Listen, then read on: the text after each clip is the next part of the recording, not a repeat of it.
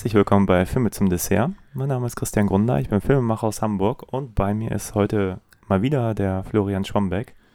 Ja, moin. Moin, Florian. Äh, muss ich mir auch nochmal kurz vorstellen. Ja, Äh, Wenn du magst, gerne. äh, ja ich komme auch aus Hamburg. Ich äh, arbeite beim Film als Regieassistent, mache aber ab und zu auch mal kleinere Projekte selber. Ähm, ja, und ähm, interessiere mich sehr für Film und äh, rede auch gerne über Filme und äh, deswegen bin ich hier. Das ist gut. Das ist sogar sehr gut. Und wir sprechen heute über. Ähm, ja, Cyberpunk ist das Thema grob gefasst. Ähm, dazu haben wir folgende Filme. Einmal Existenz von David Cronenberg. Genau, von 1999. Ja, und äh, Johnny Mnemonic. Ich hoffe, ich habe das richtig ausgesprochen. Ja, er trägt den schön einfachen deutschen Titel Vernetzt Uh, von 95, glaube ich. ja, und äh, wir haben gerade nochmal uns schon über den Regisseur unterhalten. Robert, äh, Robert Lango? Robert Longo. Longo, ja, fast. Na gut. da muss ich gerade hier. äh, welcher Film ist es? Der, der mit dem Schwanz des Longos Witz? Lebens Äh, Brian? Ich glaube, Leben des Brian, ja. Ja. ja, gut. Äh, ja, Cyberpunk. Ich, ich habe das Thema ja so ein bisschen aufgebracht äh, oder, oder vorgeschlagen ähm, und habe dann aber festgestellt, äh, je, je mehr ich, je näher dieser Podcast rückte, je mehr ich mich damit irgendwie befasst habe, dass äh, irgendwie das, was ich mir so, was, was ich so im Kopf hatte zum Thema Cyberpunk, irgendwie dann doch eine recht spezielle Vorstellung ist und dieser Begriff dann aber doch irgendwie viel umfassender oder schwieriger zu definieren ist. Ähm, Ja, ging mir ganz genauso. Ich dachte auch so, ja, wir reden über Cyberpunk, man hat so ganz klare Bilder vor Augen, man hatte irgendwie so sowas Ghost in the Shell irgendwie. Und dann fängt man an, ich habe erst in der Wikipedia geschaut, so dachte so eine griffige Definition, so die man jetzt bringen könnte und so. Und die gibt es irgendwie gar nicht. Ich glaube, das liegt aber zum Teil daran, weil solche, solche Definitionen, also ähm, ich, ich sag mal so, der äh, einer der ersten, das kam ja irgendwie Anfang der 80er Jahre auf und das ist äh, William Gibson, der auch die ähm, literarische Vorlage und auch das Drehbuch für den einen Film, den wir heute gucken, irgendwie äh, geliefert hat.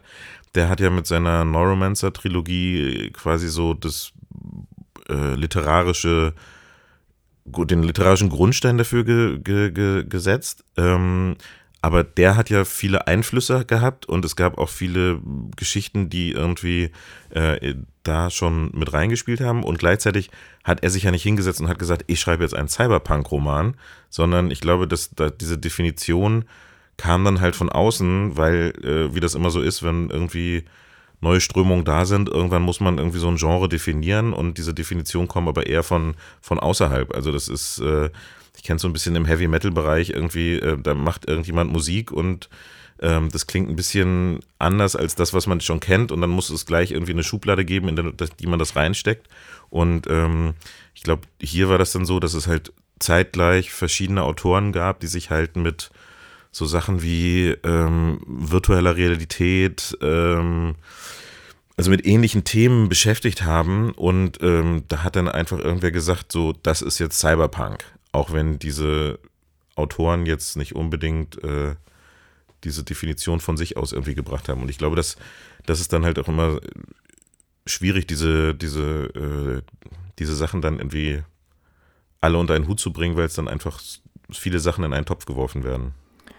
Äh, ja, ich kann dir ganz genau sagen, woher der Begriff Cyberpunk kommt. Der stammt nämlich von Bruce Bethke, einem Autoren, oder Bethke. Äh, jetzt ist der Text hier nur zu lang, um jetzt sofort zu sagen, wann er ihn genau geprägt hat. Aber es ist quasi einer der, der Autoren, die so ein bisschen diese, diese Richtung vorgegeben haben, zusammen mit dem William äh, Gibson. Bruce Bethke. Nie was von gelesen, keine Ahnung, aber er hat diesen Begriff geprägt. Äh, ich muss sagen, Neuromancer habe ich tatsächlich gelesen, die Trilogie. Und das fand ich auch ähm, äh, super interessant. Und ich habe irgendwie auch immer noch Bock. Also ich finde, so ein, da fehlt nochmal eine würdige Umsetzung. Ähm, Ich hoffe nicht, dass Hollywood sich daran setzt, das zu machen. Nein, als ich gerade durchgegangen bin, wer jetzt sozusagen maßgeblich so Anfang der 80er auch da so geschrieben hat, da fiel mir zum Beispiel Altered Carboned, Carbon, ja. Current auf, äh, was ja jetzt so als Netflix-Serie oder Amazon-Serie Netflix. Realisiert wurde und auch dieses Electric Dreams ist doch auch äh, Philip K. Dick oder so. Genau, wobei das jetzt quasi das eine kam danach und das andere kam viel früher. Also Altered Genau, Carbon. ich wollte gerade sagen, das, was so auch unter Cyberpunk fällt, ist ja mitunter, ich meine, The Matrix, von wann ist die Buchvorlage, keine Ahnung, aber die hat ja auch schon äh, Rainer Werner Fassbinder als die Welt am Draht verfilmt und das ist halt auch schon ein bisschen vor den 80ern gewesen, Ja, glaube ich. 70er müsste es gewesen sein. Ja. Ähm, ich glaube, was halt alle diese, was man so grob unter diesem, unter diesem Genre irgendwie so zusammenfassen kann, ist, dass es halt ähm, so Film Noir trifft auf dystopische Zukunft. Also ähm, es ist irgendwie dieses, dieses, äh, dieser, ganz oft gibt es so diese Figuren, die jetzt so ein, äh, in den 40ern wäre es ein Philipp Marlowe gewesen, aber hier ist es dann halt irgendwie so ein Straßensamurai, der irgendwie im Jahr 2020, also nächstes Jahr, irgendwie durch die äh, seine Aufträge erledigt. Ähm, das ist es es ist düster, es ist gewalttätig, es ist irgendwie, es schwingt immer so eine paranoide Grundstimmung mit. Ähm, es geht, es gibt äh, statt Staaten gibt es Konzerne und irgendwie diese Konzerne sind irgendwie so mächtig, äh, dass, dass das einzelne Leben irgendwie nicht mehr viel zählt und zwischen diesen Konzernen im Dunkeln spielen sich halt diese, spielen halt diese Geschichten irgendwie, äh, das, so würde ich es jetzt mal, mal grob formulieren. Ja, ich würde noch ergänzen, dass mein Eindruck ist, dass eigentlich immer zwei Themen da zusammenkommen, entweder oder oder zusammen, wo es immer irgendwie um Realitäten geht oder auch um die schon die Frage, was, was macht jetzt eigentlich einen Menschen aus, sei es jetzt irgendwie Ghost in the Shell oder auch The Matrix, äh, die haben immer noch so eine andere Ebene oder Mensch-Maschine, wa- wann, wann ist man noch ein Mensch, wie viel Maschine darf in einem drin sein, ähm, Ja, stimmt. Realitätsebenen, da werden wir heute auch drüber sprechen. Das scheint mir als Thema äh, sehr präsent in nahezu allen Filmen, die mir jetzt so dazu in den Sinn kommen. Ich selber bin damals auf dieses ganze Cyberpunk-Thema eigentlich, glaube ich, erst gestoßen, weil Freunde ganz viel Shadowrun gespielt haben. Ja, Shadowrun äh, ist hat, da, für, da für mich ist, äh, ich habe damals auch Shadowrun gespielt ähm, und habe da auch das erste Mal bin ich auch erst erste Mal auf diesen Begriff gestoßen und äh, wobei das Shadowrun ja muss man sagen, das ist ein das ist ein Rollenspiel, sowas wie Dungeons and Dragons oder das Schwarze Auge oder sowas spielt halt, das hat, die haben sich halt viel viel von dieser Technologie, Konzerne, Hacker, virtu virtuelle Realität. Es gibt sowas, das nennt sich Matrix. Das ist, das ist quasi ähm, der Raum, in dem die Hacker irgendwie sich bewegen. Sowas. Das haben sie alles, würde ich sagen, ziemlich eng von William Gibson übernommen, von den Neuromancer-Sachen, aber haben das Ganze halt kombiniert. Das ist, es ist eine Welt, wo dann äh, äh, die Magie wieder auftaucht, wo plötzlich magische Figuren halt tauchen. Es gibt, äh, es gibt äh, Druiden, Zauberer, es gibt äh, Feen, es gibt äh, Orks, es gibt ähm, Zwerge, es gibt äh, Vampire. Also die haben halt nochmal, also die, die haben dieses Shadow, dieses ähm, Cyberpunk-Thema halt irgendwie nochmal wieder mit was anderem kombiniert. Ähm, also das, deswegen würde ich, war das auf jeden Fall irgendwie ähm, für mich auch so eine äh, ja, wie soll man sagen, ähm, das erste Mal, dass ich mich halt wirklich schwarz auf weiß mit sowas beschäftigt habe, aber gleichzeitig hat es auch ein bisschen davon weggeführt wieder, von dem, was, was Ja, glaube okay. ich, klassisch das irgendwie definiert. Und äh, klar, was du sagst, irgendwie, dass die, die Technik, ähm, Technik ist auch ein ganz, Technik und Technik in Verbindung mit Menschen, also wie, äh, die Menschen modifizieren sich, Menschen ähm, äh, verbessern ihren Körper oder verbessern sie ihn wirklich? Also dient die Technologie noch dem Menschen und in wie das ist ein ja, wie du sagtest irgendwie äh, wie lange äh, wie viel wie viel Technologie darf es sein und darf ähm, können künstliche Sachen auch menschlich sein? Also das ist äh, äh, ein spannendes. Genau. Ja, und bekannteste. Vertreter, sowas wie Ghost in the Shell, Blade Runner, The Matrix. Oh, ich fand Matrix immer gar nicht so hundertprozentig dazugehörend.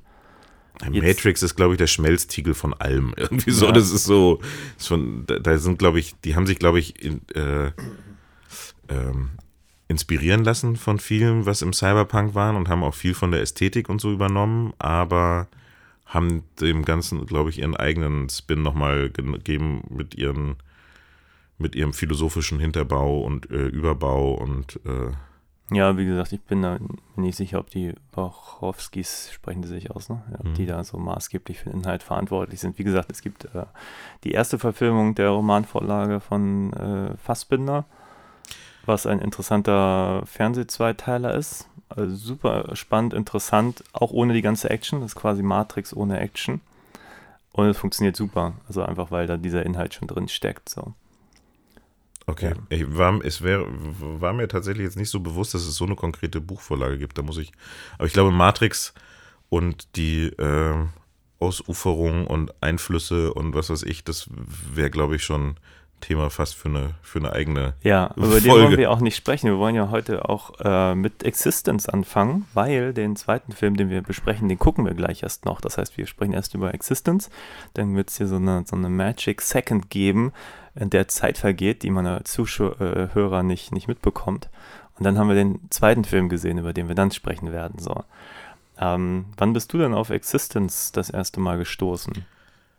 Ähm, also im, im Kino habe ich ihn damals nicht gesehen. Der ist ja von 99. Das fällt, glaube ich, fast in dasselbe Jahr wie Matrix, über den wir gerade schon gesprochen haben. Ich weiß nur, als der ähm, dann irgendwann rauskam, hat mir den, glaube ich, ein, ich hatte, wir hatten einen Schulkumpel, der irgendwie Premiere hatte und der hat dann halt immer ganz viele Filme aufgenommen und dann äh, hat, er, hat er das immer verteilt. Er hat so From Dust Till Dawn habe ich das erste Mal von dem gesehen und all solche Sachen. Und der hat mir den halt in die Hand gedrückt und meinte so, oh, hier ist so, so ein bisschen wie Matrix. Und ich so, oh, geil. Matrix irgendwie, ne, ähm, hatte ein vorgefertigtes Bild und habe dann diesen Film angemacht und war erstmal irgendwie äh, verwundert, weil der halt im ersten Moment eigentlich gar nicht so was mit Matrix zu tun hatte. Ich glaube, das war wirklich ein Zufall, weil der im letzten, im selben Jahr halt rauskam. Ich glaube, Matrix war 98, aber ja, ziemlich nah beieinander auf jeden Fall. Und ähm, war irgendwie fasziniert davon, weil der irgendwie so ein, so eine, so ein, ähm, also die ganze, die ganze Welt, die er erzählt, hatte irgendwie, hat so ganz viele Ecken und Kanten und auch diese ganzen, äh, ja, wo wir wahrscheinlich gleich nochmal drauf kommen, diese ganzen äh, schleimigen und äh, tierischen äh, Elemente, die da irgendwie so drin sind, das, das hatte irgendwie eine morbide, nicht morbid ist das falsch, äh, hatte irgendwie eine Faszination ausgeübt. Aber ich habe den dann halt, als er, ich glaube, das erste Mal im Fernsehen kam oder so, da, oder kurz davor habe ich ihn dann gesehen. Auf einer Videokassette. Ja, ich bin gerade ähm, überlegen, wie ich meine, meine Story zu dem Film äh, kurz fassen kann, weil es war ein einprägsames Kinoerlebnis. Ich war damals, ähm, nach dem Abi habe ich ein Jahr Zivildienst machen müssen. Äh, super langweiliger Job und äh, damals haben sie so den Zivildienst schon so auf 13 Monate auf 10 runter und dann, ich glaube, nochmal auf 9, kriegst gar nicht mehr zusammen. Na, auf jeden Fall gibt es so eine Einführungswoche, die ganz am Anfang stattfinden sollte, wo man eine Woche irgendwo hinfährt und dann Rechte und Pflichten erfährt und so. Und die war bei mir aber am Ende von nach sieben Monaten oder so, wo es halt wirklich gar keinen Sinn mehr gemacht hat. Auf jeden Fall war ich irgendwo in Göttingen, weil auch in Schleswig-Holstein irgendwie keine Plätze mehr da waren oder so. Und dann bin ich halt irgendwie am Ende meines Zivildienstes für diese Einführungswoche nach Göttingen und so, war da irgendwie eine Woche, ich weiß überhaupt nichts mehr, außer dass ich da war. Und das an einem Nachmittag war irgendwie frei und habe ich mich gefragt, was mache ich hier? Ich kann mit den Leuten nichts anfangen, so.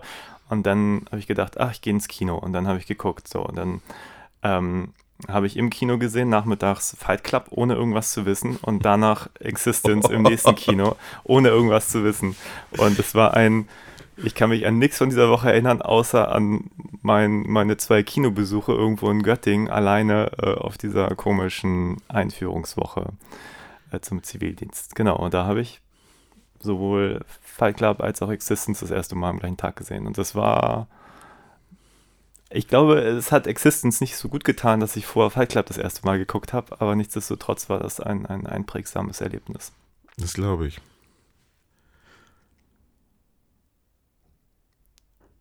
Ja, jetzt bist du baff, ne? Jetzt bin ich baff, ja. Also, ähm, Ja, und ich habe ihn jetzt wieder gesehen und ich glaube, ich fand ihn noch besser als beim ersten Gucken. Ja, ähm, ich habe ihn echt lange nicht mehr gesehen. Ich habe ihn dann damals, weil ich diese Videokassette hatte, irgendwie, ich glaube auch ein oder zweimal gesehen und habe ihn jetzt auch locker seit 15 Jahren oder sowas nicht mehr gesehen. Ähm, und war dann doch überrascht, wie reduziert er dann eigentlich ist irgendwie. Also so vom, von, von den Figuren und vom, vom Setting und ähm, ich hatte ihn irgendwie viel, viel wilder und viel größer in Erinnerung irgendwie, aber es ist ja ganz oft sind es echt nur zwei Personen in einem Raum und ähm, ähm, hatte, äh, also das, was nicht schlecht sein, mu- also was jetzt nicht, nicht schlecht ist für den Film, aber ich hatte ihn irgendwie aufwendiger in Erinnerung, als, als er irgendwie jetzt beim neuen Gucken tatsächlich war. Ja, ja, ich meine, das fällt schon auf, dass alles ein bisschen reduziert ist, dass auch die, die Sets ganz klar sind. Ich meine, es geht los in der Kirche, also sind da ja auch keine, sind ja gar keine futuristischen Sets. Es ist ja das, was man eigentlich, weil wir jetzt über Cyberpunk sprachen, die Ästhetik, die man eigentlich mit Cyberpunk verbindet, mit diesen Großstädten, alles funkelt in, in bunten Farben im Hintergrund und wir haben dreckige Slums, das gibt es ja hier alles nicht.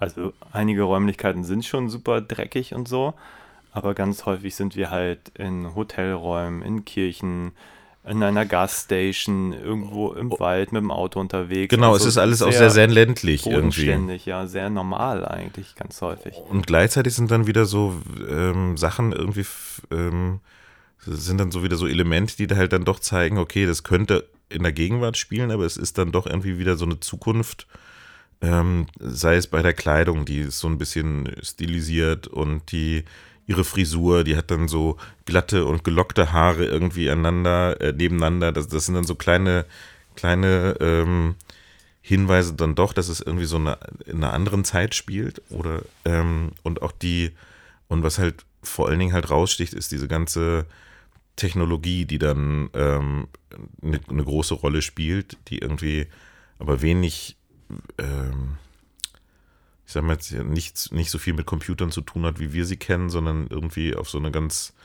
so, so eine ganz eigene Welt darstellt. Ich weiß nicht, wollen wir noch mal kurz auf den Inhalt eingehen? Ja, das wird Für die Leute, die ihn vielleicht nicht gesehen haben? Ja, Spoilerfrei oder? äh, ich glaube, wir kommen nicht darum, Ja. äh, einen großen Spoiler auszusprechen, weil über kurz oder lang werden wir uns verquatschen. Ähm, ja, soll ich mich versuchen oder möchtest du? Ja, kurz den Inhalt.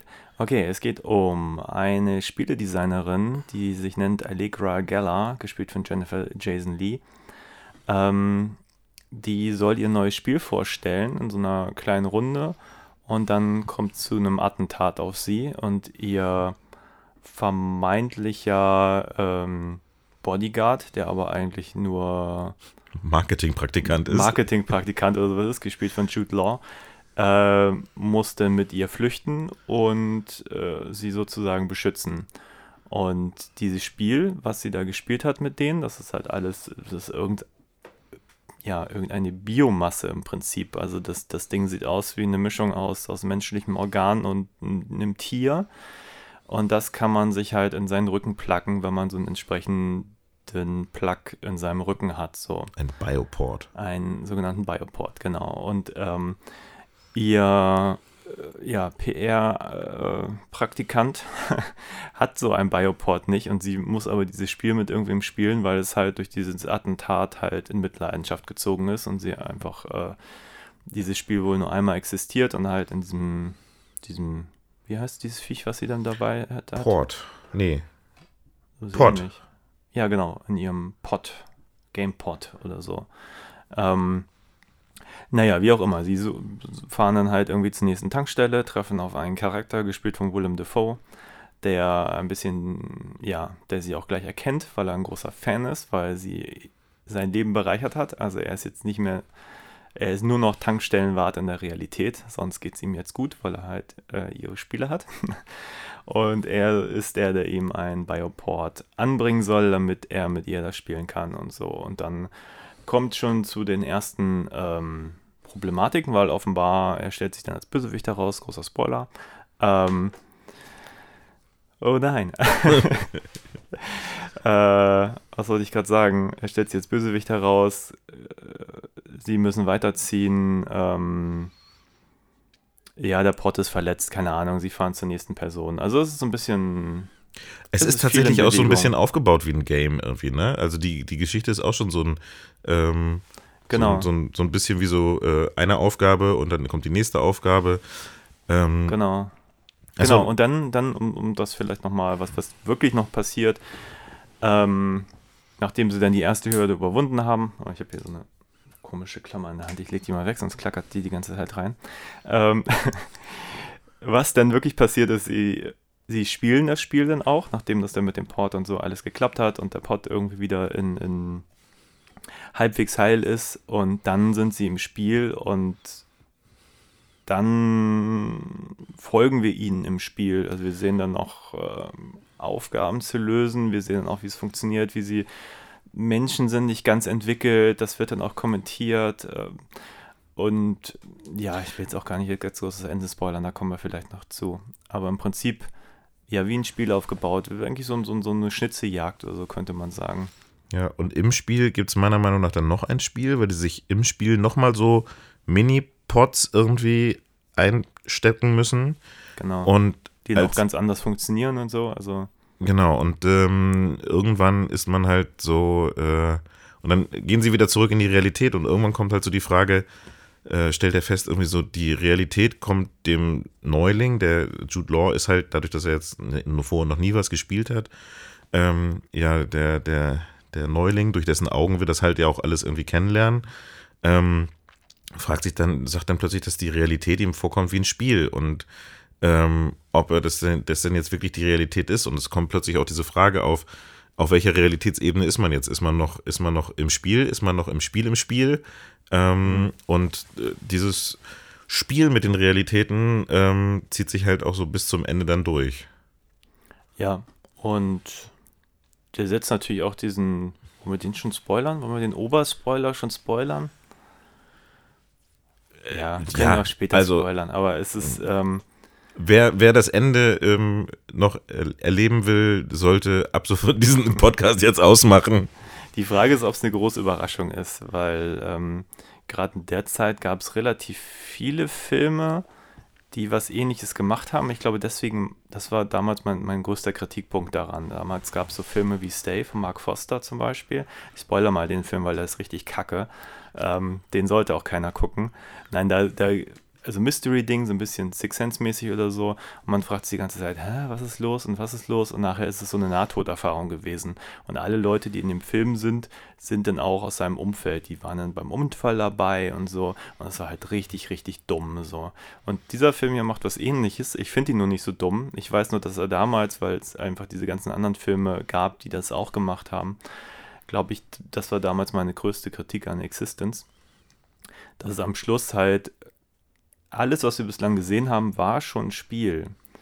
Die, die eigentliche, die spielen es nochmal auf einem anderen Level, auch in dieser Kirche, aber mit ganz anderer Technik, mit, mit echter Technik, nicht mit Bione, äh, äh, nee, organischer Technik, sondern halt mit, ähm, ja, so wie Computer-Hardware. Plastikdinger, also- die man sich auf den Kopf setzt und sowas. Also schon Science Fiction, aber halt nicht so, nicht so weirde Science Fiction, würde ich fast Mhm. sagen. Ähm, und dann sind alle, die sozusagen im Spiel involviert sind, sitzen da auch in der Runde und waren dann dabei. Was ich, glaube ich, jetzt auch, wenn man länger drüber nachdenkt, ist es auch nur so semi-geil, weil viele davon haben wirklich nur eine kleine Rolle. Das wird dann aber auch kommentiert von denen. Und überhaupt ist die Besetzung geil, um das kurz einzuwerfen. Ian Holm ist, glaube ich, dabei, der, der Mhm, Christopher Christopher Ecclestone, ja, mit Doctor Who. Ähm, wer noch? Naja, Willem Dafoe hattest du. Schon genannt, ja. Schon genannt. Aber auf jeden Fall super Leute.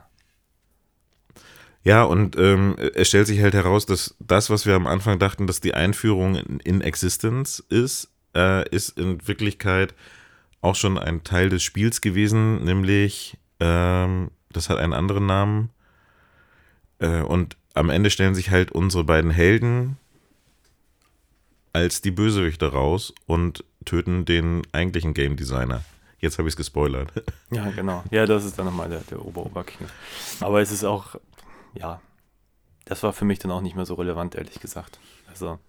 Ja, es ist jetzt nicht so ein, oh, what a twist. Äh, ähm, äh, er ist die ganze Zeit tot. Und der Junge kann mit den Toten sprechen, Twist. So, das ist ähm, dadurch, dass du halt die ganze Zeit halt durch diese Ebenen springst und sich immer wieder was ändert, ähm, ist es jetzt nicht mehr der, der große Megatwist am Ende gewesen, weil du, weil es halt vorher schon so viele Twists gab. Ja. Aber wie waren jetzt so deine grundsätzlichen Eindrücke von dem Film? Hattest du deine Freude, ihn zu schauen? Ja, ähm, also was ich halt immer noch, was halt immer noch so eine abstoßende Faszination ausübt, ist halt diese ganze Technik, ähm, die diese, die hinter diesen äh, Pods und Bioports und sowas irgendwie steckt, weil, ähm, wie ich schon sagte, es sieht halt aus irgendwie wie so eine Mischung aus ähm, menschlichen Teilen und dann haben sie ganz viele Amphibienteile da irgendwie reingebaut und Knochen sind, spielen damit rum. Äh, dieses Attentat wird von einem Attentäter verübt, der irgendwie so eine Knochenpistole hat, äh, damit er durch eine Sicherheitskontrolle kommt. Und äh, in einer äh, Szene im Spiel, im Spiel muss Jude Law kriegt ein Essen serviert und dann stellt sich heraus, dass dieses Essen, was er abnagt, zusammengebaut diese Knochenpistole ergibt. Und es ist einfach, das hat so ein, das ist so, glaube ich, so dieser typische Cronenberg-Ekelfaktor, der da irgendwie drin ist. Also das ist so, wenn ich irgendwie an, an David Cronenberg denke, dann muss ich gleich an irgendwie die Fliege und äh, all solche Sachen denken, wo halt körperlich richtig eklige Sachen drin sind. Ähm, was aber auch irgendwie so gut gemacht ist und ähm, also es ist zum einen, finde ich, besteht es auch noch den Test der Zeit, weil es halt irgendwie gute handgemachte Sachen sind ähm, und nicht irgendwelche billigen Computereffekte, die irgendwie nach 20 Jahren aussehen wie irgendwie ein, aus einem schlechten Handygame oder so. Mhm. Ähm, und dadurch, dass ich jetzt halt schon diese ganzen Twists irgendwie kannte, konnte ich mich aber irgendwie viel mehr auf die ähm, auf das Spiel irgendwie einlassen der Leute und das ist dann, ähm, es, es hat Spaß gemacht irgendwie. Also, ähm, und was ich eigentlich genau, was ich eigentlich sagen wollte, war diese, diese ganzen ekligen Sachen. Man ist auch in so einer Fabrik drin, wo diese Geräte gebaut werden. Und du siehst halt irgendwie, dass da irgendwelche Tiere sind, die irgendwo gezüchtet werden und das sind mutierte äh, Amphibien und was weiß ich für Tiere, ähm, dass die, ähm, denen werden die Köpfe abgeschlagen, die werden auseinandergenommen und das sieht halt alles echt ziemlich gut aus. Also es sieht halt nicht nach, nicht nach irgendwelchen ähm, Special Effects oder sowas aus, finde ich. Also das war jedenfalls mein Eindruck und das, das hat mich sehr gefreut, dass dieser Film irgendwie ähm, immer noch den, den Test der Zeit besteht, so vom äh, und, und dadurch, dass er halt auch, dass diese Science Fiction, die halt da drin ist, eigentlich so geerdet erzählt wird, ähm, funktioniert er auch immer noch. Also er funktioniert immer noch, dass er, dass du nicht denkst, so, ähm, bei manchen Science Fiction denkt man sich so, oh Gott, was haben sie sich da denn irgendwie in den 70ern gedacht, äh, wie man im Jahr 2000 irgendwie rumläuft, so, sondern ähm, es ist halt was, das könnte wirklich in 20 Jahren irgendwie passieren.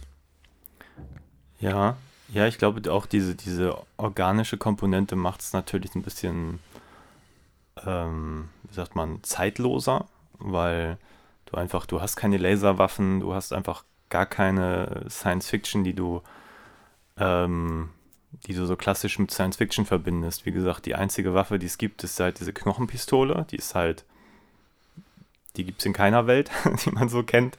Die macht auch nur so halb viel Sinn, bis halt auf diese Tatsache, dass sie nicht vom Metalldetektor erkannt wird. Ähm, und ansonsten glaube ich, ich meine, es gibt zum Beispiel einen CGI-Trick mit diesem, diesem zweiköpfigen kleinen Viech, was sie da sieht. Das glaube ich eindeutig CGI. Und trotzdem ist es nicht schlecht gemacht. Und ich nee, glaube, ich hätte erst gedacht, es ist vielleicht Stop Motion oder so, aber es kann ja, auch. Okay.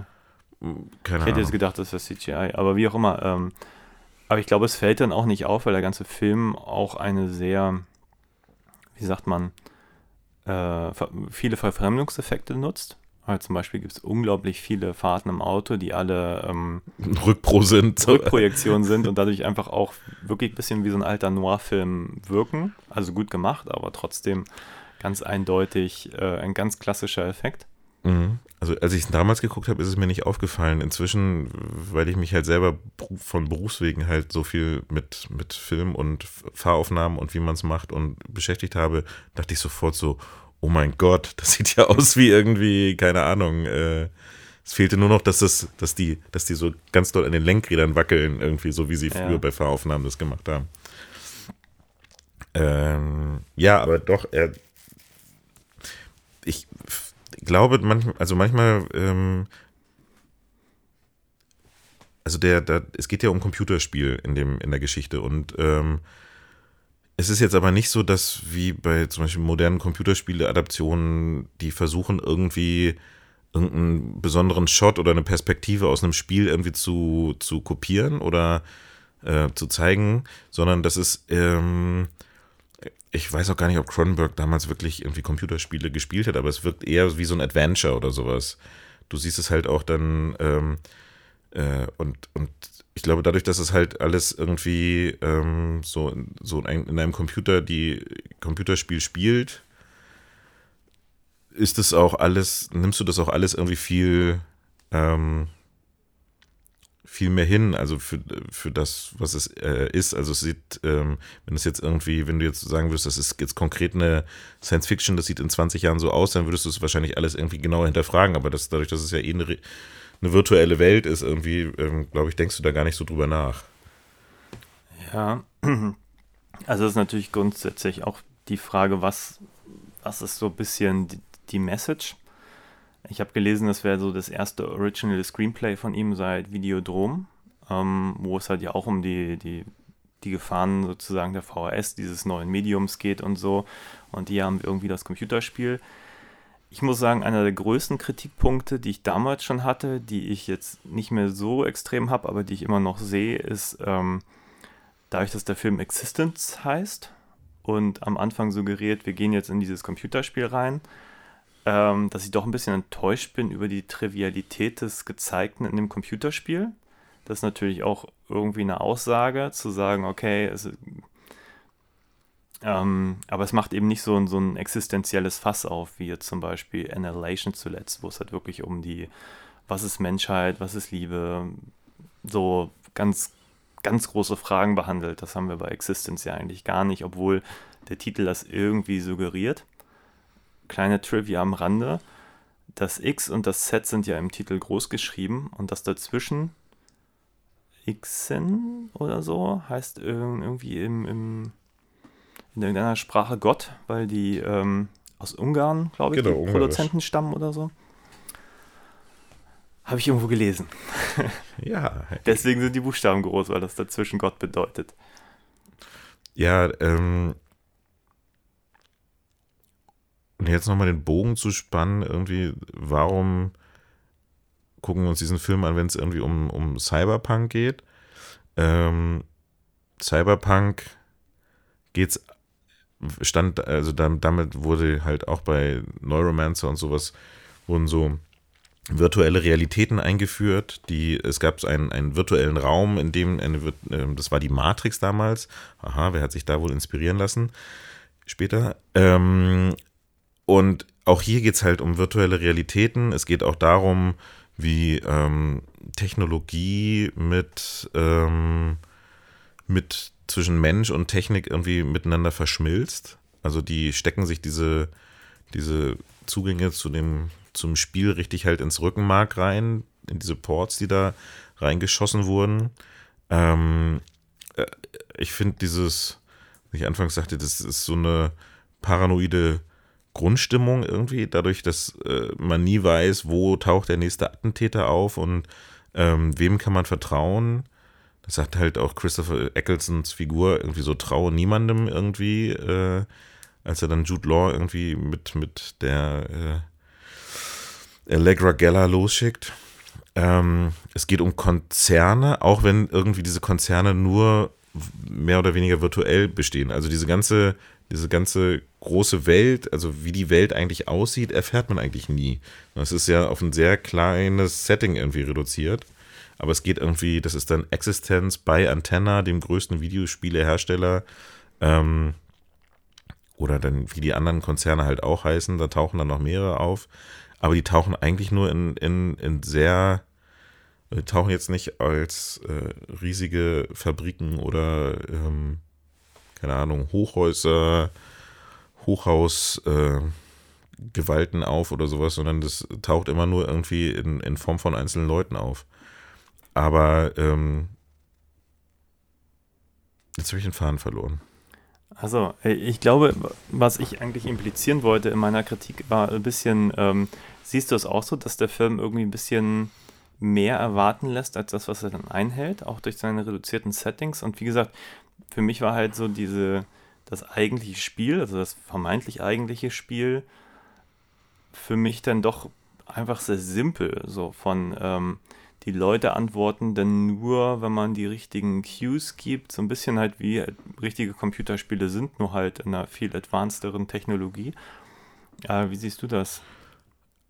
Äh, ja, also es geht, also dieses Existenz, was ist Existenz und was ist irgendwie, ähm, also das, da, da gebe ich dir schon recht, dass die, die, dass die Größe, diese, die irgendwie suggeriert wird, wird nicht unbedingt eingehalten. Aber das ist, glaube ich, auch, dadurch, dass es ja der Titel des Videospiels ist, ist es vielleicht auch ähm, eher wie so ein Werbeversprechen irgendwie ähm, im Film. Weil es geht, die, die haben alle, diese ganzen Spiele, um die es irgendwie geht, haben alle hochtrabende Namen. Aber äh, eigentlich sind die, sind es, sind es recht banale Geschichten irgendwie so. Ähm, ich glaube, man muss das Ganze, ja, also damals habe ich mir da nicht so Gedanken drüber gemacht, aber wenn ich das jetzt ähm, mir nur vorstelle, dass wie sich damals, also vor 20 Jahren, jemand irgendwie vorgestellt hat, dass Videospiele dann in der Zukunft aussehen könnten, ist es schon, sag ich mal, von der äh, ähm, von dem, was dargestellt wird, wäre es wahrscheinlich irgendwie beeindruckend, aber inhaltlich ist es doch relativ simpel und, äh, und äh, nicht wirklich ähm, atemberaubend. Also die Geschichte, die erzählt wird, ist jetzt irgendwie, die, die gewinnt eher etwas durch ihre Verschachtelung, aber nicht irgendwie dadurch, dass sie halt irgendwie jetzt so eine besonders tiefgreifende Geschichte ist. Ja, aber was sind denn so für dich so die faszinierendsten Elemente vielleicht? Jetzt mal abgesehen von der Biomasse, die hatten wir schon, die hatten wir schon besprochen. Ach, das ist eigentlich das mit das Faszinierendste, finde ich. Ähm, also ich finde es gut gemacht, wie du in diesen verschiedenen Ebenen verändern sich halt die Charaktere so, so ein bisschen vom Aussehen und auch von ihrem Verhalten. Ähm, das fand ich irgendwie ganz spannend zu sehen, dass sie äh, in jeder Ebene irgendwie dann doch wieder noch eine andere Facette ge gezeigt haben. Ähm, und was finde ich sonst noch faszinierend? Ähm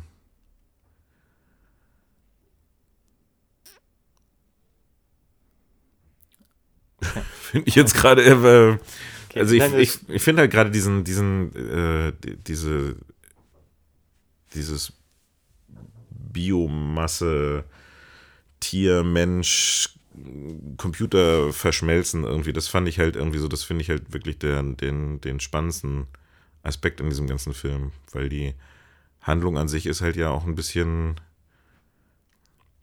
manchmal ein bisschen krude und manchmal ein bisschen irgendwie äh, nicht, nicht so zielführend. Ja, also ich würde die Handlung sogar stellenweise fast als banal beschreiben, wenn man sie so als klassische Handlung mhm. versteht. Ich finde aber tatsächlich ist es halt sehr schön gearbeitet, weil ganz viel sich eigentlich erst bei genauerer Betrachtung zeigt.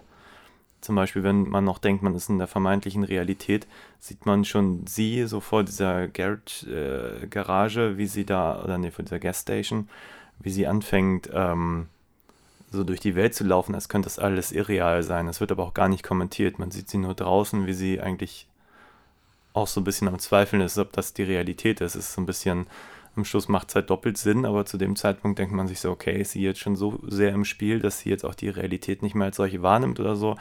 Da gibt es halt schon so ziemlich. Ja, ich hatte eher gedacht, so ist sie quasi als Game Designerin, guckt sie sich das halt alles so genau an in der Realität, damit sie es dann in ihrem Game halt einfach auch so äh, Ja, möglichst schon authentisch. eine, fast eine dritte Deutung, wirklich so, ja. Ähm, aber das finde ich ganz schön, weil er sich das einfach in dem Moment halt eigentlich nicht letztlich erklärt und trotzdem irgendwie ein zu einer Schlussfolgerung kommen lässt in dem Moment, die einfach irgendwie Sinn macht und so und dann ergibt sich dann der Rest daraus. Also ähm, da stecken schon echt viele, viele gute Ideen drin. Und ich fand ihn vor allem einfach jetzt extrem kurzweilig. Den hatte ich, ich habe wirklich gedacht, die 90 Minuten fühlen sich eher an wie zwei Stunden, weil das hatte ich zuletzt bei Naked Lunch, den ich auch sehr gerne mag, aber der einfach, dadurch, dass er dass einfach nicht so viel passiert, ähm, sich wirklich teilweise etwas zehrend fühlt, was dieser Film jetzt einfach gar nicht hat. Nee, er geht ja auch voll, also es geht ja auch schnell los. Also es geht irgendwie, du, es, es fängt sofort mit dem, mit dieser Präsent Spielepräsentation an. Äh, und ich glaube, nach fünf Minuten passiert schon das Attentat auf Allegra und ähm, äh, Genau, es Von- passiert die ganze Zeit irgendwas. Man hat Genau. den Willem Dafoe, man hat den Ian Holm, man hat, ähm, dann sind sie im Spiel, dann bringen sie da den, den, den Chefkoch um, davor die, die Sache mit der Waffe, halt die ganze Zeit irgendwas so. Und das ist schon cool. ja, also er hat, er hat keine, eigentlich keine großen, ähm, keinen großen Leerlauf drin. Das, das muss man ihm zugute halten. Was halt auch da hier gut funktioniert, dadurch, dass es halt dieses Spiel im Spiel im Spiel, also es ist halt immer was zu tun, es ist halt auch diese konstante Bedrohungssituation. Wir wissen ja nie, du weißt ja nie, wer jetzt irgendwie sich plötzlich von seinem Charakter von böse zu gut oder von gut zu böse wechselt. Ähm, das äh, schwingt halt auch noch mit drin. Also du, es, es wird so, ein, so eine konstante Bedrohungssituation irgendwie. Ja. Was ich noch ganz schön fand, die Beobachtung, die ich irgendwo gelesen habe, ist, dass zum Beispiel, wenn sie zu diesem Restaurant gehen, dann steht auch ganz riesengroß Restaurant drauf, halt wie in so einem Computerspiel. Also auch die Gasstation, das ist alles so ein bisschen in your face. So. Es gibt auch nichts da drumherum, es ist einfach dann nur dieser Ort so. Ähm, das Stimmt. ist schon, schon ganz schön so ausgearbeitet. Viele interessante Dinge drin. Gut, dann würde ich sagen, wie wie so vielleicht ein kurzes Fazit ziehen und dann machen wir uns an Film Nummer 2. Ähm, ja, Existenz, weiß ich nicht, willst du loslegen? Ja, ich würde ihm jetzt mal so spontan 8 von 10 geben, weil ähm, irgendwie sehr rund, voller toller Einfälle, ähm, voller guter Ideen. Ich glaube, für das Quäntchen mehr hätte es, ähm, wie gesagt, ein bisschen größeren Plot bedarf. Den, wie gesagt, das habe ich jetzt nicht mehr so als störend in, äh, empfunden, aber das hatte ich so in Erinnerung. Und jetzt, als ich mich daran erinnerte, dachte ich, ja, genau, das ist das, was ihm fehlt, um äh, für mich ein größeres Werk zu sein. Ähm, eine, eine größere Auseinandersetzung als einfach nur sehr unterhaltsame, weirde 90 Minuten mit vielen absurden Einfällen. Aber dafür macht er schon vieles richtig. Da könnte ich mich jetzt so einfach anschließen, weil ähm, du es eigentlich ganz gut auf den Punkt gebracht hast. Ja. Ja, gehen wir weiter zu Johnny Mnemonic. Johnny Mnemonic. Oder auf Deutsch einfach nur vernetzt. Vernetzt. Okay, dann Genau. eine, eine kurze Schaupause und wir sehen uns gleich wieder. So, da sind wir wieder. Eine sehr erfahrungsreicher. Wir haben vernetzt gesehen. Johnny Mnemonic. Mnemonic. Es ist, ich habe gedacht, es ist eigentlich gar keine schlechte Idee, ihm einen deutschen Titel zu geben, der anders ist, aber vernetzt ist natürlich auch extrem doof. Ja, das, äh, er ist ja auch nicht wenig wirklich vernetzt. Er hat ja irgendwie äh, was im Kopf, aber Ja. Ja, ähm, lass uns einfach mal mit dem Inhalt einsteigen, bevor wir den wieder vergessen, bis wir nach zehn Minuten sagen, hey, wir sollten den Inhalt mal nachschieben. Worum Ja. geht's? Ähm, Johnny, Nachname äh, ist nicht wirklich Mnemonic. Es gibt keinen richtigen Nachnamen, es gibt einen Alias, äh, der heißt Stimmt. Smith. Ja, ich glaube, Ähm, die Idee ist auch, dass er sich an seinen Namen gar nicht erinnern kann. Er reagiert Genau. zumindest sehr allergisch, als er auf seinen Namen angesprochen wird. Genau, gespielt von Keanu Reeves, ähm, ist ein ein Kurier, der Daten in seinem Kopf transportieren kann, weil ähm, das Ganze spielt in einer Zukunftswelt, die unserer Zukunft gar nicht so von unserer Zukunft gar nicht so weit entfernt ist, im Jahr 2021. Es gibt halt ähm, große Konzerne, es gibt äh, die sogenannten Low-Techs, das sind so Menschen, die ähm, wenig mit Technologie zu tun haben wollen oder die Technologie äh, bewusst aus ihren Körpern leben raushalten. lustigerweise nicht unter einer Brücke, sondern auf einer Brücke. Ja. ähm, und äh, Angeführt von Ice-T, muss man dazu sagen. genau. Äh, und Johnny soll halt im Auftrag von äh, seinem, seinem Agenten, gespielt von Udo Kier, noch einen Auftrag erledigen, damit er endlich seine, seine Kindheitserinnerung wieder bekommt. Ähm, und muss dazu für nach, nach äh, Peking ein paar, oder auf jeden Fall ins Hotel Peking, ein dann bin ich der Meinung, da stand Shanghai, aber ich krieg's auch gar nicht zusammen. Irgendwie ist es, ja ist, es, ist, es, es gibt sehr viele, sehr viel, es ist etwas konfus Ich manchmal glaube, fast auch. alle Asiaten, die man sieht, sind eigentlich Japaner. Also, keine Ahnung. Auf jeden Fall soll er für japanische Wissenschaftler ähm, Daten übertragen. Diese Datenübertragung funktioniert, dass er das Ganze in seinen Kopf lädt und dann gibt es irgendwie drei, drei Bilder aus dem, aus, die, aus dem Fernsehen kopiert werden und dann an den Empfänger per Fax geschickt werden. Also so viel zur futuristischen Zukunft, wo es auf jeden Fall immer noch Faxgeräte gibt. Ja, aber vielleicht sollten wir an der Stelle kurz einhaken. Also das Problem ist, er hat, glaube ich, einen Datenspeicher von 80 Gigabyte, Den er verdoppeln kann den er verdoppeln kann. Genau. auf 160. Aber die Daten, die er speichern muss für diesen Auftrag, sind 320 Gigabyte groß. Oh. Und die ballert er sich in seinen Kopf, äh, um sie zu transportieren und diesen Job machen zu können. Und dadurch gehen halt auch irgendwie seine Kindheitserinnerungen. Nee, die Kindheitserinnerung, wenn ich es richtig verstanden habe, die hat er sich quasi rausnehmen lassen, um Okay. Platz zu schaffen für diese Daten, die er transportieren muss. Auf jeden Fall ist es aus welchen Gründen auch immer lebensgefährlich, das so zu machen. Mhm. Das heißt, er muss die Daten schnell wieder aus dem Kopf kriegen. Und die Codierung sind halt diese drei Bilder aus dem Fernsehen, die eigentlich an den Auftrag, also an den, den, den Empfänger geschickt werden sollten.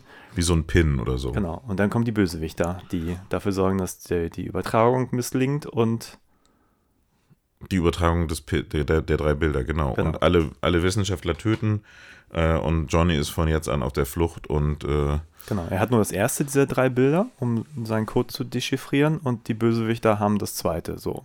Und der Rest ist verbrannt oder irgendwie so. das weiß man nicht. Genau. Und von da an äh, begibt er sich auf die Jagd äh, oder versucht halt diese Daten aus seinem Kopf rauszubekommen. Er macht sich auf den Weg zu seinem Auftraggeber, der allerdings mit den Bösewichtern zusammenarbeitet. Wird gerettet von. Wie hieß sie? Keine Ahnung. Also die Schauspielerin war Dina Meyer, aber ich weiß jetzt gerade nicht, wie, sie, wie die Rolle hieß. Ich habe auch nicht den Lass es Irgendwas mit. H. Helen? Ich hab, weiß es nicht. ich kann Auf jeden Fall wird er, egal. von, wird er von einer Frau gerettet, gespielt von Dina Meyer, die dann äh, quasi seine Weggefährtin wird, äh, die sein Bodyguard wird. Und ähm, so versuchen sie Stück für Stück ähm, dahinter zu kommen, was für Daten in seinem Kopf sind. Äh, immer auf der Flucht vor, den, vor der Yakuza, die, die versucht, diese Daten, an diese Daten zu kommen. Und ähm, äh, die Station führt zu einem Arzt, gespielt von Henry Rollins, der wiederum sie weiterleitet zu den Low-Techs von Ice-T, wo es dann am Ende zum finalen Showdown kommt zwischen ähm, Johnny und dem Street Preacher, gespielt von Dolph Lundgren, der irgendwann auch auf den Plan tritt und ähm, den, der, ihn, ihn verfolgt und am Ende gibt es die finale Konfrontation. Genau. So, und Genau, erzählen wir jetzt schon, was in seinem Kopf war? Ja, können wir gleich machen. Also vielleicht nochmal, weil es ist wirklich konfus. Das war jetzt mein Eindruck, den Film geguckt zu haben. Also Es ist viel konfus. Also Dolph Lundgren ist zum Beispiel ein Auftragskiller, der halt von Takeshi Kitano, dem Oberbösewicht vermeintlichen, der am Schluss aber auch dann seine Läuterung erfährt, irgendwie auf, beauftragt ist. Und Dolph Lundgren ist offenbar so ein, so ein Voll-Cyborg mittlerweile, der sich für Jesus hält. Sieht sehr beknackt aus. Wir mussten, glaube ich, auch beide ein bisschen schmunzeln, als wir ihn das erste Mal sahen, so mit langer Mähne und äh, Vollbart. ja, und er faselt auch am Schluss dann irgendwas von Jesus, wenn er dann kommt. Und den Henry Rollins macht er auch fertig, indem er ihm seine beiden Arme irgendwie oben äh, mit irgendwelchen Nägeln in die Wand ballert. Ähm, Und er kämpft mit einem Messer, was äh, auf der einen Seite ein Messer und auf der anderen Seite ein Kreuz ist, an dem Jesus hängt. Genau. Also es ist äh, sehr symbolträchtig. Ja, wie der ganze Film. Ja. Äh, wann, Ach so, ja, lass und uns- was ist in seinem Kopf? Oh mein Gott, was ist das, was ist der große uns- MacGuffin? Lass uns jetzt mal nicht spoilern, lass uns Okay, äh, alles klar. die Menschen bei, bei Spannung halten. Nicht, dass ich denke, dass es jemand sich für die Auflösung interessiert. Ähm, aber wann, wann hast du ihn das erste Mal gesehen? War es das erste Mal? Oder? Ja, das war das erste Mal. Ich habe ihn jetzt Okay. quasi gerade frisch geschaut mit dir. Und dein allererster Eindruck spontan? Ähm, also der, der, ähm, wir hatten ja vorhin schon mal William Gibson erwähnt, der die Neuromancer-Trilogie gemacht hat. Der hat halt, also die Buchreihe und der ist hier den als Drehbuchautor mit dabei, weil das auf einer Kurzgeschichte von ihm basiert. Und ich glaube, viel näher wirst du seiner Vorstellung von irgendwie, was Cyberpunk ist, irgendwie nicht kommen. Und ähm, ich, der gleichzeitig merkst du halt, dass da irgendwie ähm, Leute am Werk waren, die sonst nicht so wirklich viele Filme gemacht haben und vielleicht auch nicht unbedingt so die, die am klarsten strukturiertesten waren irgendwie. Also du, du merkst halt, der Film ist halt, das merkt man vielleicht auch bei unserer Zusammenfassung jetzt gerade schon, irgendwie so ein, so ein wilder Ritt und irgendwann muss man mal aufpassen, so warum sind sie jetzt wo hier? Ähm, also er ist ein bisschen konfus. Ähm, man merkt irgendwie, er ist ein bisschen, ähm, man merkt irgendwie, dass das auch ein, vielleicht ein, von einem Regisseur ist, der irgendwie nicht sonst nicht groß Filme macht. Es ist irgendwie so ein bisschen, das merkst du bei der Umsetzung der Action-Szenen zum Beispiel. Ähm, es ist irgendwie so ein bisschen, bisschen auch gleichzeitig ein Produkt seiner Zeit, würde ich sagen. Du siehst es halt irgendwie, die, so, so die Vorstellung von Internet und Cyberspace in der Zukunft äh, sieht halt heutzutage recht lächerlich aus, weil es irgendwie die Computereffekte total äh, ähm, heutzutage irgendwie billig aussehen. Ähm, er fängt irgendwie sehr unterhaltsam an, aber irgendwann wird, hat er mich so ein bisschen verloren. Also das ist so das Gegenbeispiel zu dem, was wir gerade bei Existenz hatten, wo irgendwie immer wieder was passiert, aber man trotzdem irgendwie unterhaltsam ist und dran bleibt. Und hier passiert irgendwie so viel, dass man sich irgendwann fragt, so, warum sind die jetzt da und was müssen die jetzt machen? Aber irgendwie ist es auch so ein bisschen egal. Ja, da bin ich auch ganz bei dir. Also erstmal, ich habe jetzt auch viele, viele Gedanken. Erstmal war ich überrascht, die, von diesem Robert Longo zu lesen. Wir haben uns am Anfang ja kurz amüsiert über seinen Namen. Ähm, der ist offenbar irgendwie Künstler. Ich weiß nicht, was er macht. Fotografie, Bilder, ich habe keine Ahnung. Der hat wirklich nur einen Spielfilm gemacht und das ist der. Er hat vorher irgendwie noch, noch eine Folge von, was habe ich gesagt? Tales of the Crypt. Tales from the Crypt, dann mit dem Crypt Keeper und so. Äh, und sonst nichts. Also es ist echt, also wo man denkt, wie- jemand, der so einen Film für 30 Millionen gedreht hat, wobei in der IMDb stand, die wollten einen Arthouse-Film machen für anderthalb Millionen, konnten sie nicht finanzieren und dann sind sie für 30 Millionen gegangen. Und da muss ich sagen, jetzt auch gerade nach dieser Sichtung, dafür ist der arg trivial. Also ich sehe nicht, dass da wirklich ein Künstler in Anführungszeichen ja, also im Vergleich zu Existence ist das halt ein arg triviales Werk, wenn du mich fragst. Also ohne viel. Ja, er hat auch einen ziemlichen Trash-Faktor drin irgendwie. Ja, also William Gibson, der, wie gesagt, du hast was von ihm gelesen. Ich kenne den eigentlich nur vom Namen so. Ähm, hat ja offenbar die Romanvor oder die, die Kur Kurzgeschichte gelesen, wobei ich gelesen habe, ist es mehr aus einem anderen, aus einer anderen Geschichte von ihm, noch mehr Inhalt hier drin. Aber er hat ja offenbar auch das, das Screenplay geschrieben und war wohl maßgeblich auch an der, äh, an der Produktion irgendwie beteiligt, soweit ich das gelesen habe.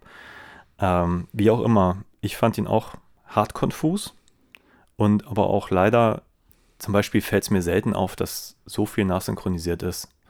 Und hier hatte ich den Eindruck, es passiert die ganze Zeit. Irgendwie Keanu Reeves spielt. Ich halte ihn jetzt nicht für den begnadesten Schauspieler der Welt, aber ich habe ihn definitiv schon in deutlich besseren Rollen gesehen, die sich einfach natürlicher anfühlten. Alle waren immer so, so hyper hysterisch. Einzige Ausnahme Takeshi Kitano, den, der mir schien- sehr, Der sehr. hat halt so sein Yakuza-Ding gespielt, ne? Ja, aber der Einzige, der so ein bisschen so eine, so eine, so eine zweite Ebene hat, einfach normal spielte, während alle anderen irgendwie die ganze Zeit so irgendwas behauptet haben, was ich aber in dem Film gar nicht gesehen habe.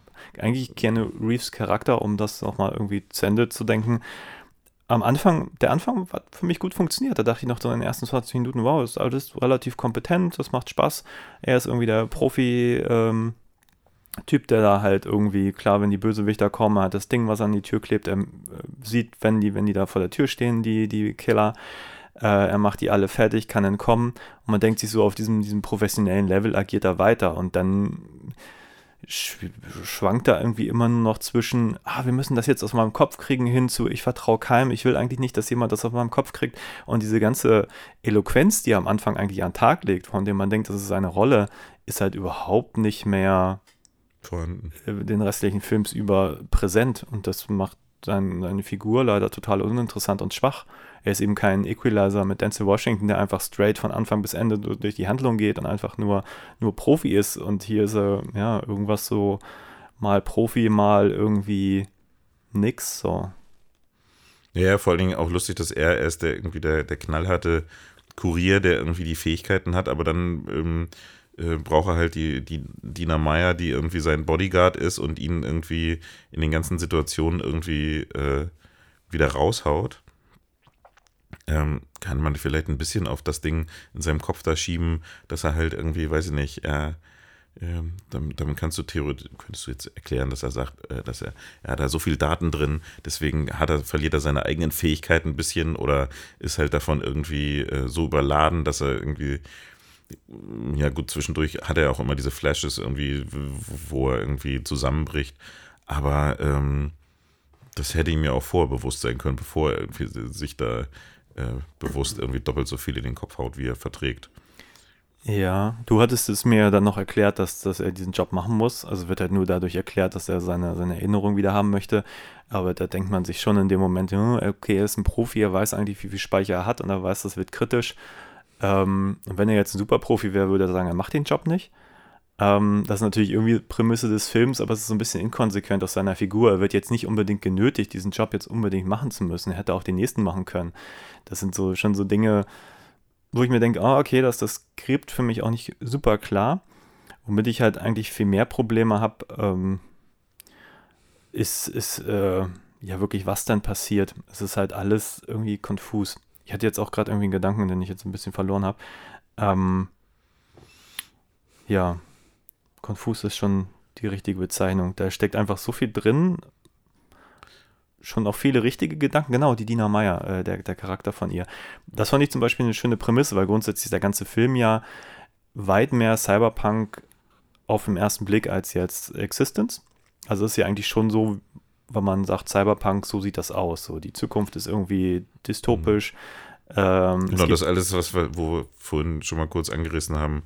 Äh, Konzerne, äh, Gewalt, äh, Unterdrückung, keine Ahnung, die äh, so Kombination irgendwie, was ist, was packt man sich als Mensch irgendwie rein und äh, an, an technischen Sachen. Genau. Genau, und da wollte ich nämlich drauf zu sprechen kommen, auf diese, diese Cyberkinetik-Komponente, weil das fand ich eigentlich ganz schön, dass zum Beispiel die, die drei Frauen, die da porträtiert sind, die ja als, als ähm, wie sagt man denn, ähm, Bodyguards oder Security-Menschen agieren, sind erstmal Frauen, eigentlich eine Rolle, die man denen nicht zuschreiben würde, die sozusagen die, die zusätzliche Kraft dadurch haben, dass sie halt äh, offenbar Modifikationen am Körper vorgenommen haben und einfach äh, alle fertig machen können. So. Während er, seine einzige Modifikation ist halt dieser Speicher am Kopf so. Wir haben auch drüber äh, ein bisschen uns amüsiert, dass 80 Gigabyte natürlich im Jahre 2019 die letzte Festplatte, die ich gekauft habe, hat 8 Terabyte. So. Mhm. Ein klitzekleiner Unterschied in der Datenmenge. Aber wie gesagt, äh, sie ist halt sozusagen prädestiniert, weil sie halt diese, diese Kräfte hat so. Und ähm, was mich dann auch so ein bisschen fragt, warum hat er sich sowas nicht anpflanzen lassen? Warum hat der keine, keine Special Skills? Wird halt einfach nie erwähnt so. Ich meine, es ist auch nicht schlimm, dass er es nicht hat. Aber manchmal fragt man sich schon, aber warum haben denn ganz viele Leute sowas, aber die, die das eigentlich täglich auch einsetzen könnten und bräuchten könnten, wie er, die haben das irgendwie gar nicht. Das ist halt auch faszinierend, oder? Ja, das ist wahrscheinlich, äh, keine Ahnung, könnte man jetzt weiterspinnen. Äh, das kostet wahrscheinlich alles und äh, wahrscheinlich war es. Naja, es könnte natürlich dafür, dass er ist ja einmal durch den Scanner am Anfang gegangen, wo sie sagen, ah, sie haben einen Chip im Kopf und so. Kann natürlich sein, dass man da nicht äh, irgendwo durchkommt, wenn man andere Modifikationen am Körper hat. Ja, und als Kurier, keine Ahnung, wenn er dann, was weiß ich, irgendwelche Waffenmodifikationen hätte, könnte er vielleicht nicht reisen oder dürfte Ja, nicht aber das wären so Dinge, die eigentlich total interessant gewesen wären, die zu thematisieren, oder? Dachte ich nur gerade. Ja, also du, du könntest, äh, das wäre, wär, ähm, Naja, das sowieso- ist halt, um, um den Gedanken noch weiterzuführen, ist für mich so ein Mission Impossible-Moment so. Mission Impossible ist dann spannend, wenn die irgendwie einen Überfall planen, der dann vielleicht schief geht, aber erstmal hängt irgendwie Tom Cruise da irgendwie im Raum und hast da so Hochspannung so. Und der zweite Teil ist furzlangweilig, weil die ganze Zeit mit dem Motorrad irgendwie durch die Gegend fährt und du irgendwie nur eine Action-Szene nach der nächsten hast, die einfach keine Spannung aufbauen kann. Und ein bisschen ist dieser Film für mich, der hat irgendwie irgendwo Potenzial, was er aber eigentlich nie nutzt. Mhm. Ja, das schöpft er nicht so wirklich aus. Und die Action-Szenen in diesem Film sind tatsächlich dann auch noch sehr schlecht gemacht. Das war das, was ich so ein bisschen meinte, dass man da sieht, dass da Leute am Werk waren, die eigentlich jetzt von Action-Szenen nicht so viel äh, Verständnis haben. Also heutzutage wird man dem wahrscheinlich irgendwie so einen Second-Unit-Stunt-Director irgendwie zur Seite stellen, der dann irgendwie schicke Action-Szenen macht, die dann aussehen wie bei allen Filmen irgendwie so. Aber da sieht man, das war so ein bisschen, das auch ein bisschen konfus, die Action-Szenen in diesem Film hier. Äh, aber es geht ja, es ist ja auch kein Actionfilm, also es, es geht, äh, geht auch gar nicht so darum, sondern äh, ja, dieses, dieses Thema der Körpermodifikationen und äh, was das irgendwie auslöst, das ist alles eigentlich auch nur Teil des großen MacGuffins irgendwie so. Das brauchst du halt irgendwie, um diese, ähm, diese Jagd irgendwie weiterzuführen. Also, aber es, es wird nicht weiter in die Tiefe geführt. Das stimmt. Ich muss sagen, äh, die, eigentlich die zwei Momente, die mir jetzt spontan irgendwie am, am lustigsten erschienen, die waren auch extrem random. Es gibt zum Beispiel diesen einen Moment, wo er dann da unten rumbrüllt, dass hier die, die Leute von der Brücke, die äh, Low Gangs, wie sie heißen, Low-Tex. Low-Techs, ähm, auf ihn aufmerksam werden und dann sind die, die da oben sind, die beiden sind halt so deppig, dass versehentlich so ein brennendes Auto irgendwie von denen so runtergeschubst wird und er ist nur so, what the fuck, was ist los so? Und man denkt sich aber so, es, ist, aber es war von denen noch nicht mal beabsichtigt. Das war so, so ein, okay, Ein Unfall. what is happening now? Ebenso am Ende, wenn man denkt, hey, Dolph Lundgrens äh, ausgebrannter Cyborg-Charakter steht nochmal auf und dann ist es eigentlich nur so nächster Schnitt, man sieht, wie er dann so Abtransportiert wird. abtransportiert wird, so als, als, als äh, Müll sozusagen. Ähm, und man denkt sich, man hat diesen Horrorfilm-Moment, so nach dem Motto, er ist jetzt doch nicht tot, so. Ähm, dachte ich irgendwie, hübscher Einfall, aber wo kommt der her? Warum, warum sind diese random Momente so viel interessanter als der eigentliche Film? Wahrscheinlich, weil es unerwartet kommt. Weil es irgendwie ähm, und weil es keinen großen, äh, weil da kein großer Plan dahinter steckte, irgendwie so bei dem allen. Das ist, treibt halt den, treibt halt den, äh, den Plot nicht vorwärts. Es ist einfach, äh, wahrscheinlich dachten sie sich, oh, das wäre lustig. Ja, ich habe jetzt William Gibson nie gelesen. Ich könnte mir halt vorstellen, wenn man, wenn man die, also wie gesagt, je nachdem wie die Bücher sind, sind die, sind die wieder Film, so ein bisschen? Oder Ähm, haben die eine stringentere Story, würde ich mal sagen? Also, Nein, die. Dazu muss ich sagen, es ist auch locker zehn Jahre her, dass ich die gelesen habe. Ich bin jetzt aber gerade verlockt, das Buch wieder rauszuholen. okay. Ähm, es ist, er ist auch in seiner Geschichte, also die Plots sind auch da relativ kompliziert und es gibt viele Figuren und es ist ähm, äh, auch, also die, die, man muss sagen, dass diese Neuromancer-Trilogie hat auch, also es tauchen in jedem Buch ähnliche Figuren auf. In einer, eine Figur erwähnt sogar, dass ihre große Liebe Johnny von den Yakuza umgebracht wurde. Ähm, die ist ein äh, Kurier gewesen. Also da wird auf jeden Fall auf diese andere Geschichte Anspielung genommen. Die Plots sind auch nicht unbedingt immer so einfach zu verfolgen und die sind auch nicht so stringent und die sind auch manchmal ein bisschen sprunghaft, habe ich so das so in Erinnerung irgendwie. Ähm, also ich kann mir vorstellen, äh, also die, die sind jetzt nicht unbedingt viel st- stringenter als das, was äh, und, und man wird auch, ähm, es wird auch nicht unbedingt immer alles so auserzählt und alles so erklärt. Man wird halt auch einfach mit ein paar Sachen So habe ich es jedenfalls in Erinnerung in der Luft gelassen.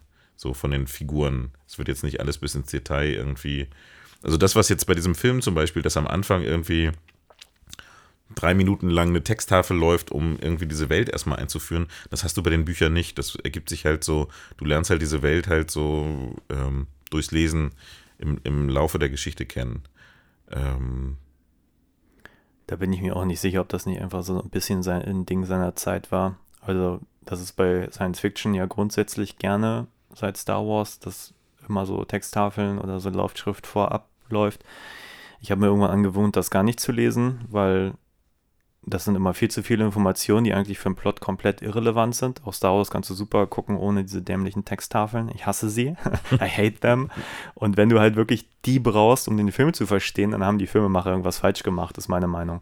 Deswegen, die habe ich jetzt auch nur so akt- wahrgenommen. Ich meine, ich lese sie schon, aber es ist nicht so, dass die irgendwie im Kopf bleiben. So. ja, bei mir leider schon. Ja, okay. Nein, aber es ist irgendwie für mich so ein. Ah, es ist. Ich meine, was, wofür sind die da? Ich meine, hier auch, du willst irgendwie in den Film und dann liest, liest du erstmal. Ja, du willst halt keine, du willst halt keinen keine Text lesen, ne? Du willst halt eigentlich irgendwie und ähm, es gibt ja so ein dieses dieses äh, eher eine Filmgesetz irgendwie Show don't tell irgendwie und äh, das ist halt erstmal so ähm, äh, da wird halt eine Welt eingeführt irgendwie die so kompliziert ist, ähm, dass du es erstmal ähm, per Text machen kannst. Du könntest es natürlich, könntest auch schön irgendwie, ähm, gut, das ist dann wahrscheinlich dasselbe nur in Bildern, hättest du eine kleine Sequenz machen können, wo du diese Welt halt irgendwie einführst. Kostet natürlich und ähm, was du, dass du es zeigen musst. Oder du hättest halt, du kannst halt im Idealfall führst du halt diese Welt ein, indem du halt ähm, die Figuren da drin ein bisschen ausbaust und ein bisschen etablierst und einfach mal zeigst. Also ähm, halt die Welt über die Figuren erzählst. Ähm, aber wahrscheinlich haben sie sich gedacht, uh, das ist so ein kompliziertes Thema, da müssen wir jetzt erstmal irgendwie die und die und die Information Das vorwegschieben. ist vielleicht natürlich auch, wenn der Autor der Romanvorlage oder der Kurzgeschichte äh, das Drehbuch schreibt, ist der vielleicht auch noch, und das ist vielleicht auch das große Problem des Films, Stephen King hat ja auch nie gute Filme gemacht, also er hat ja einen gemacht, aber die waren ja auch, der war ja auch scheiße, muss man sagen. Ich gl glaube, das könnte auch daran liegen, dass ein Autor bei der Übertragung von einem Medium ins andere nicht so richtig weiß, wo er den Fokus setzen muss. So.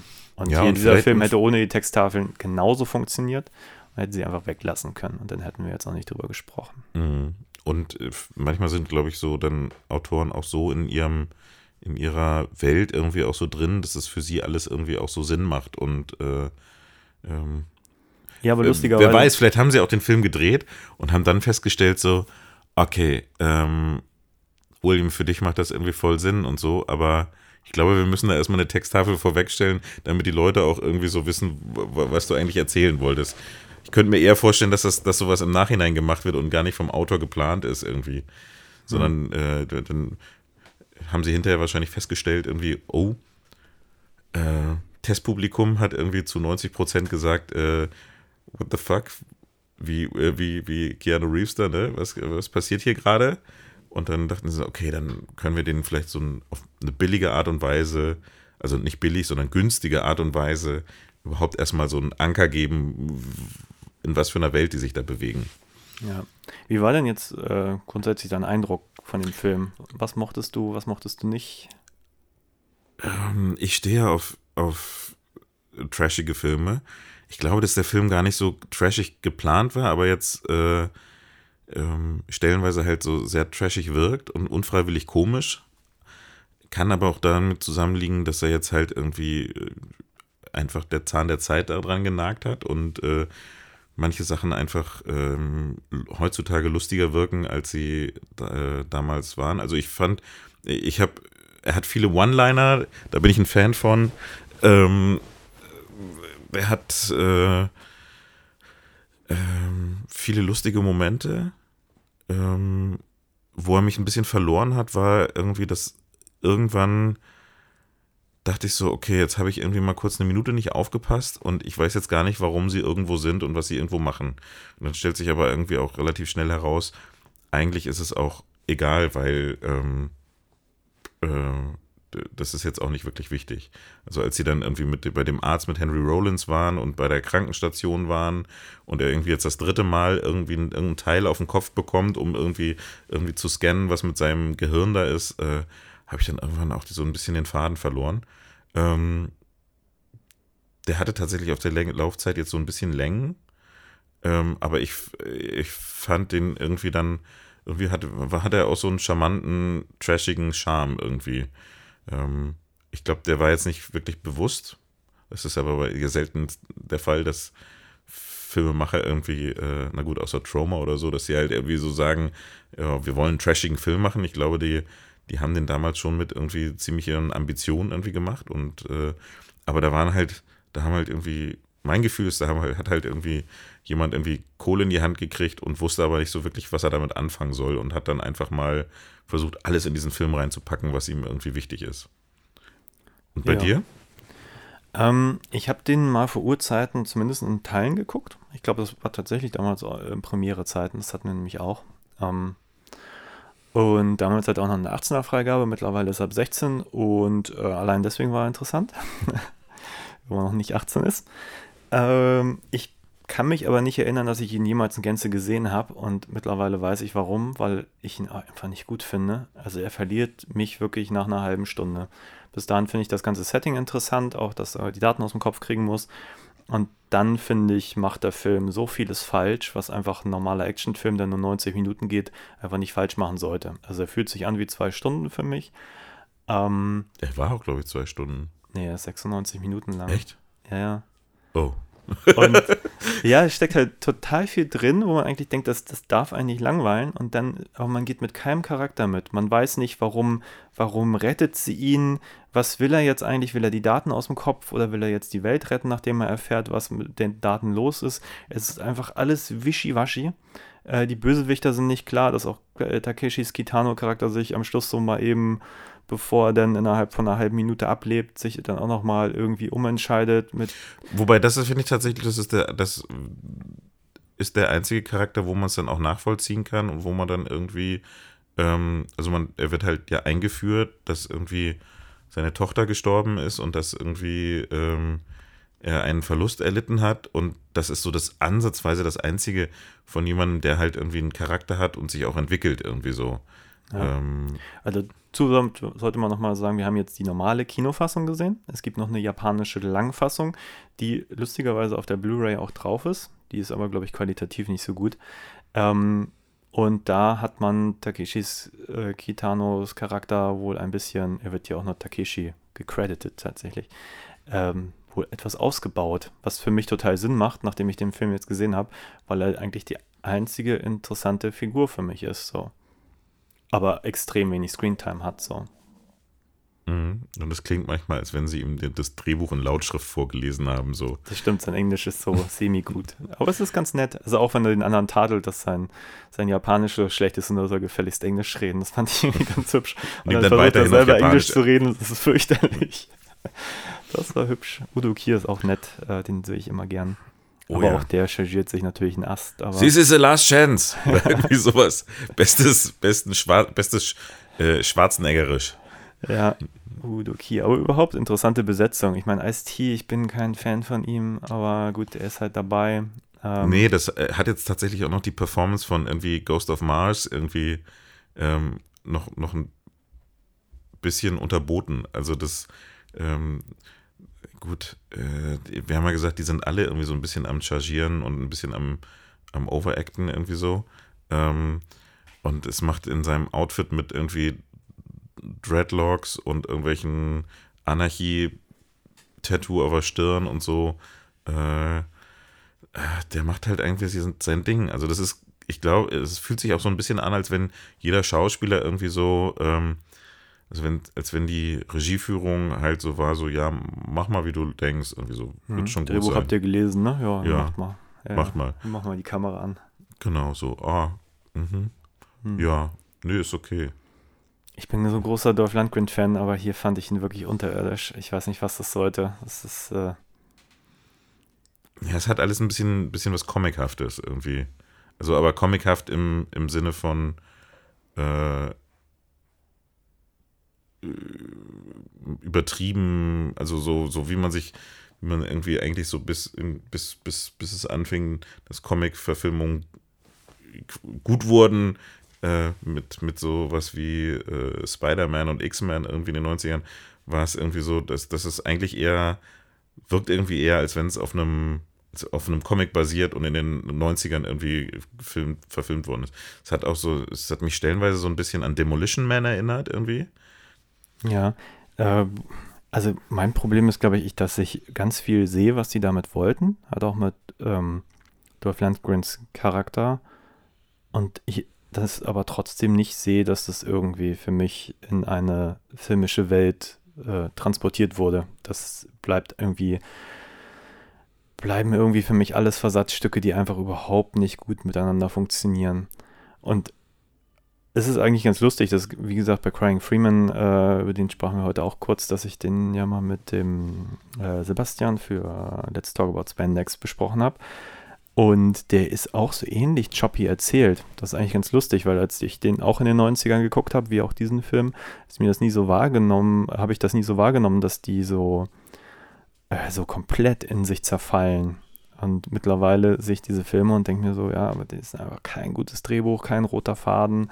Die Figuren sind überhaupt nicht ausgearbeitet und das würde ich hier, äh, ja, ja, hat auch ein paar Parallelen zu Crying Freeman, auch von der ganzen Machart, dieser ganzen Losigkeit dieser, dieser Action-Inszenierung um ein paar Set-Pieces herum und dann, dann dieser Plot da irgendwie ein bisschen zusammen gekleistert. Ja, was eigentlich verwunderlich ist, wenn man sich überlegt, dass irgendwie, wie gesagt, halt äh, der Gibson der Autor ist, äh, von, von der halt ganze Romane geschrieben hat und irgendwie ähm, ja, aber ich muss tatsächlich sagen, ich, ich muss die Romane jetzt, glaube ich, nochmal lesen. Damals haben sie mich irgendwie fasziniert, äh, als ich sie gelesen habe. Ähm, was leider, also, was tatsächlich jetzt im, im Nachhinein bei Existenz irgendwie besser irgendwie sogar rüberkommt, ist dieses Zusammenspiel so von Mensch und, und äh, Mensch-Technik-Kombination irgendwie, wie man das irgendwie kombiniert, weil hier ist es halt so ein bisschen mehr Gimmick irgendwie. Ähm, ich finde halt, du hast halt in, in, von, von den Themen, die er irgendwie anreißt, hier der Film, hast du im Prinzip, ist es so die, dieses Essenz dessen, was ich irgendwie so als Cyberpunk irgendwie äh, äh, nehmen würde. Aber leider ist die Umsetzung halt mäßig gelungen. Ja, das würde ich so unterschreiben. Ich war hier gerade ganz irritiert, als ich hier ähm, in der Wikipedia geschaut habe. Sind ja so zwei Zitate zu dem Film aus der Filmdienst und Blickpunkt Film, die, die den Film in höchsten Tönen loben und ich verstehe gar nicht warum. Also Blickpunkt Film schreibt, das Ergebnis überzeugt durch aufwendige Ausstattung und trickreiche Spezialeffekte, die dem Science-Fiction-Setting durchaus gerecht werden. Das ist was. Filmdienst schreibt 95 ein Elektri ein eklektischer, ein Fremdwort, das mir nicht geläufig ist, äh, passagenweise harter Thriller am Cyberspace-Ambiente mit ungewöhnlicher Besetzung, einem Künstlerregisseur und beeindruckenden Special Effects. Aus Versatzstücken des Genres und mit eindimensionaler B-Movie-Dramaturgie versehen, aber spannend und durch seine Mixtur schon wieder originell. Ja, das mag für die damalige Zeit wahrscheinlich äh, gelten, irgendwie nach irgendwie den mit, mit, vielleicht hätte er mich sogar damals, in dem, als er rausgekommen ist, äh, auch fasziniert und gefesselt. Aber man ist halt heutzutage irgendwie, äh, also andere Sachen gewohnt, die, die, die damals vielleicht bahnregenden Special Effects und äh, auch die Darstellung des Internets, also hier wurde das, das Internet, ähm, immer wenn er ins Internet geht, er ist ja auch so ein, wie so eine Art Hacker, Hacker irgendwie, setzt er sich halt so eine Cyberbrille auf, ähm, hat so, so Gloves an. Das, das ist alles tatsächlich ja etwas, was irgendwie heutzutage auch irgendwie, was es auch gibt. Aber die ganze Darstellung, wie das Internet aussieht, das ist halt total äh, äh, hektisch, wild, überladen. Ähm, äh, wie das Hacken irgendwie aussieht, irgendwie um Zugang zu irgendeinem Programm zu machen, muss er nur irgendwie im Logo zwei Dinger umstellen und plötzlich kriegt er Zugang. Also das ist halt, ähm, glaube ich, damals war das halt so, wow, so könnte das Internet mal aussehen. Irgendwie sowas. Heutzutage lächeln wir, glaube ich, irgendwie ein bisschen darüber. Ähm, Ein bisschen, ja. ein Wie bisschen. mit den 80 Gigabyte Genau. Datenspeicher am Kopf. Ähm, das ist, ich glaube, da, da, das ist halt ein Film, der halt schlecht gealtert ist, im Gegensatz zu.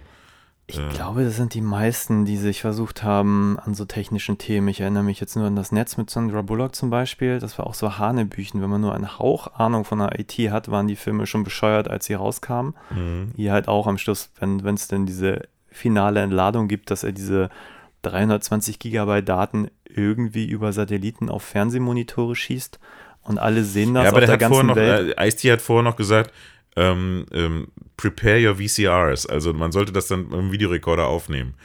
Genau, Ähm, nein, aber man sieht dann so Bilder von diesen Experimenten, die offenbar gemacht wurden und die ganze Welt sieht das und versteht offenbar, dass es irgendeine Cure für eine Krankheit ist. What the fuck? Wie?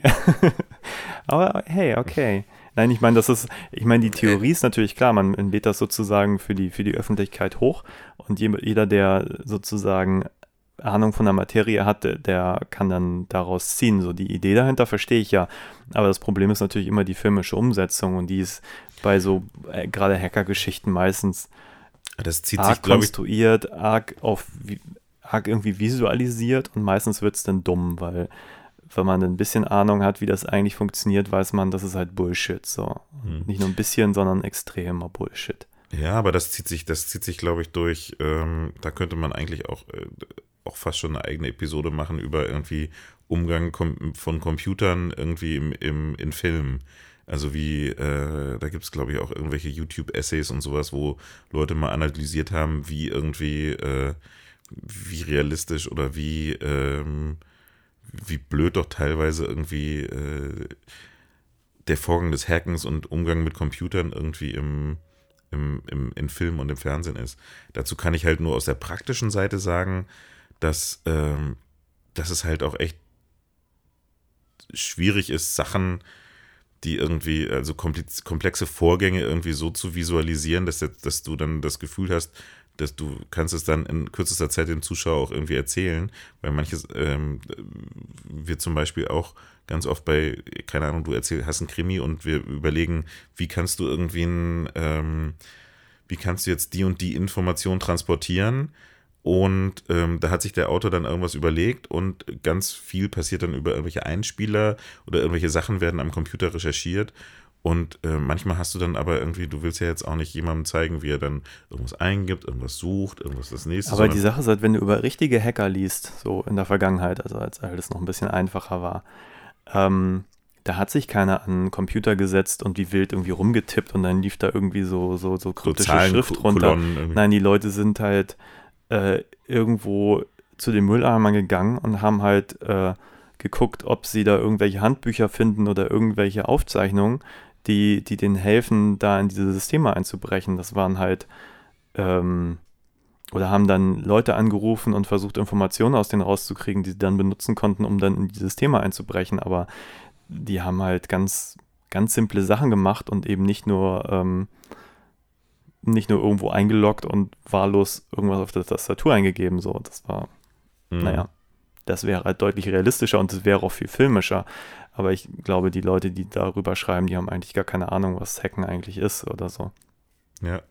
Ja, diese, der hier, Who Am I, der vor ein paar Jahren rauskam, der hat es tatsächlich ähm, stellenweise ganz gut dargestellt, weil sie genau das gemacht haben, was du gerade gesagt hast. Da geht es ja um diese, dass die, wenn die irgendwo eingebrochen sind, dann haben sie sich, haben sie ganz oft ging es nicht darum, wie können die in irgendein Computersystem einbrechen, sondern wie können sie irgendwie, wie kriegen sie, kommen sie an die Informationen und wie beschaffen sie sich die und wie setzen sie sie ein und so. Das ist tatsächlich mal ein, ähm, gefühlt, ich bin jetzt auch nur Laie, ich habe noch nie irgendwie gehackt oder irgendwo eingebrochen, ähm, war, das, war das eine ganz äh, realistische Darstellung irgendwie. Auch wahrscheinlich dramatisiert und Klar, nein, ich meine, das, das will man im F- Film ja auch nicht zum Vorwurf machen, dass er einen nicht irgendwie langweilen möchte in seiner Zeit. Aber manchmal denke ich mir schon so, hm, mal einmal irgendwie ein Buch über Hacken gelesen zu haben, wenn man ein Drehbuch darüber schreibt, wäre schon gar nicht so doof gewesen. So. Aber gut. Aber was ich sagen muss, ist, ähm, auch wenn der Film an sich visuell irgendwie schlecht gealtert ist, von Computereffekten oder sowas her, wenn man jetzt überlegt, okay, der kam 95 raus, jetzt haben wir Mhm. 2019 und heutzutage kannst du halt diese, diese, ähm, diese Virtual Reality Brillen irgendwie kaufen. Es gibt sowas wie Google Glasses, wo du irgendwie ähm, dir Augmented Reality Sachen einblenden lassen kannst. Du kannst mit deinem Smartphone irgendwie rumlaufen, kannst irgendwie auf den Sternenhimmel gucken und der sagt dir, welche Sternsysteme da sind oder du kannst es als Reiseführer nutzen und sowas. Ähm, also die, die ähm, Ideen, die dahinter steckten, ist jetzt die Frage, ob die dann, also ich kann mir vorstellen, dass das viele Leute aber trotzdem irgendwie inspiriert hat. Ähm, und äh, trot, also, ähm, weißt du, das hat sich vielleicht damals jemand irgendwie, der 15 war, gesehen und hat dann gedacht, so, oh, das ist doch geil und ist jetzt irgendwie vielleicht Entwickler bei Google und entwickelt irgendwelche Virtual Reality Brillen, weil er das damals irgendwie so gesehen hat. Also ist halt die Frage, ob die Entwicklung, ob das jetzt ähm, quasi prophetisch war, was derjenige da oder einfach oder dass das auch irgendwie einen Einfluss auf die Zukunft genommen hat. Wobei ich glaube, diese, diese Virtual Reality Brillen, die gab es damals schon so oder die gab es schon sehr früh, aber das war halt alles noch in, so in den Kinderschuhen, wenn man das mit, mit heutigen Sachen vergleicht. Ja, da weiß ich gerade nicht. Aber 95, da Ja, ich kann mich erinnern, ich habe irgendwann mal so in der hatte ich schon mal, jetzt muss ich gerade überlegen. Ich habe an der PC Games so, so Bilder gesehen, wo du halt dann so Spiele spielen konntest und hattest du auch so Brillen auf, die dem relativ ähnlich sahen, aber Ja, die haben damit rumexperimentiert. Ich überlege gerade, ich habe auch irgendwann so einen Computer gehabt, da war auch so eine, so eine 3D-Brille beigelegt bei der Grafikkarte. Das müsste auch so, ja, wahrscheinlich 98 oder so gewesen sein. Und das hat dann in so einer niedrigen Auflösung, weil er ja zwei Monitore quasi befeuern musste auf dieser Brille. Ich glaube, es war mit so einem Shutter-Ding. Er hat die 30 Bilder, die der Monitor hatte, und die 60 Hertz, die 60 Bilder in 2x30 gemacht. Und du hast solche irren Kopfschmerzen bekommen, wenn du es auch nur 20 Minuten gespielt hast. Deswegen habe ich das dann auch nie wieder benutzt. Aber Ja, aber was ich eigentlich, worauf ich eigentlich hinaus wollte, war, dass ich fand irgendwie, dass dieses, dieses, äh, also in 95, wie weit war da das Internet irgendwie, ähm, also bei uns war es noch nicht angekommen zu Hause. das fand ich auch lustig, als er sich das eine Mal einloggt und du hörst so einen Modem-Sound im Hintergrund, irgendwie, da, das ja, ich glaube, es war noch so die Zeit der BTX-Modems, also so mit, Mhm. mit einfach, also du musstest auf jeden Fall noch irgendwas mit dem Telefon machen und dann gibt es dieses Mhm. Ja, und ich, ich weiß, dass es damals halt auch, ähm, du konntest dann halt, es gab halt schon das World Wide Web und äh, es gab aber, ich habe noch ein Buch über das Internet damals bekommen, da war das World Wide Web nur ein Teil des Internets. Und ähm, heutzutage sehen wir, äh, ist das für uns das Internet nichts anderes als das, als das World Wide Web irgendwie. Ähm, und ich finde es dann aber wiederum interessant, dass diese Zukunftsvisionen, die, die da irgendwie ausgesponnen worden sind, bis zu einem gewissen Teil irgendwie ähm, Realität geworden sind. Und ich kann mir auch vorstellen, dass das, was irgendwie, ich meine, die sind jetzt im Überlegen, irgendwelchen Patienten Chips einzubauen, die halt dann ans Smartphone oder an die Smartwatch irgendwie äh, Informationen schicken über die, ähm, über die, das Blut oder über die, äh, keine Ahnung, wie der, ob das Herz vernünftig läuft oder solche Sachen. Ähm, ich glaube, diese Entwicklung wird auch irgendwann kommen. Also jetzt vielleicht nicht so, dass du dir dann irgendwie so einen Stecker in den Kopf steckst oder so. Äh, oder deine 80 Gigabyte dann irgendwie in deinem Kopf rumträgst. Aber ich fand das irgendwie, ähm, irgendwie hatte der auch was, äh, hat er auf jeden Fall was gesehen irgendwie oder was, eine Vision gehabt, die irgendwie, auch wenn es noch Jahre dauert, irgendwie schon zu, zu manche Punkte davon irgendwie Realität werden. Hm. Oder wie siehst du das? Ja, wie gesagt, ich, ich halte den Film für viel zu vollgestopft. Also ich weiß auch, ich, ich bei, bei ein paar Sachen verstehe ich, also dass er das benutzt hat. Es gibt so, so ein paar Dinge, also wie gesagt, wir haben ja kurz über das Cyberpunk-Ding vorher gesprochen, was Cyberpunk eigentlich ist und es gibt da keine richtige Definition. Was offenbar irgendwie ganz häufig irgendwie der Fall ist, sind immer so Motive, wie auch bei Blade Runner. Du hast irgendwie auch immer irgendwie asiatische Kultur mit drin, also gerne auch japanische vor allem, obwohl hier auch mal Shanghai eingeblendet wurde, aber egal. Ähm, und ich frage mich ein bisschen, wo das herkommt. Also auch diese, ähm, jetzt hier gab es jetzt auch nicht groß Kampfsport, aber das wird ja auch gerne mal vermengt und ähm, überhaupt Schwerter und so, so ein bisschen dieses Analoge im Digitalen in der Zukunft und so. Ähm, ja, frage ich mich so ein bisschen, was das, also wie gesagt, die sind mir auch zu voll gepropft, die, die Filme. Jetzt kann ich hier gar nicht sagen, okay, der, der Fokus war eigentlich auf der, also irgendeine Art von Medienkritik habe ich halt gar nicht gesehen. Die ganze Idee mit dem, der da Dateninformation war für mich halt auch nur so ein Vehikel, um halt irgendwie dem Film eine Story zu geben, die dann aber auch für mich nicht konsequent genug verfolgt wurde. Ähm, weil normalerweise würde man sagen, okay, der, du würdest am Anfang Ziel der, der Hauptfigur definieren, also sprich die Daten aus dem Kopf kriegen und dann trömelt Keanu Reeves eigentlich durch den Film und eigentlich immer, wenn ihm jemand anbietet, ihm zu helfen, will er sich eigentlich nicht helfen lassen. So, das ist irgendwie auch so, man denkt ja, aber irgendwie funktioniert es für mich nicht. Also der ganze Film zerfällt für mich in, in, viele, viele Einzelteile und dass ein paar Ideen ganz hübsch sind. Ich mag zum Beispiel auch äh, irgendwie den, den Delfin am Schluss, so die Idee, dass der äh, offenbar besser mit dieser ganzen Technologie klarkommt als der Mensch, ist irgendwie eine hübsche Idee. Von der Umsetzung fand ich es dann aber auch ein bisschen albern, ehrlich gesagt.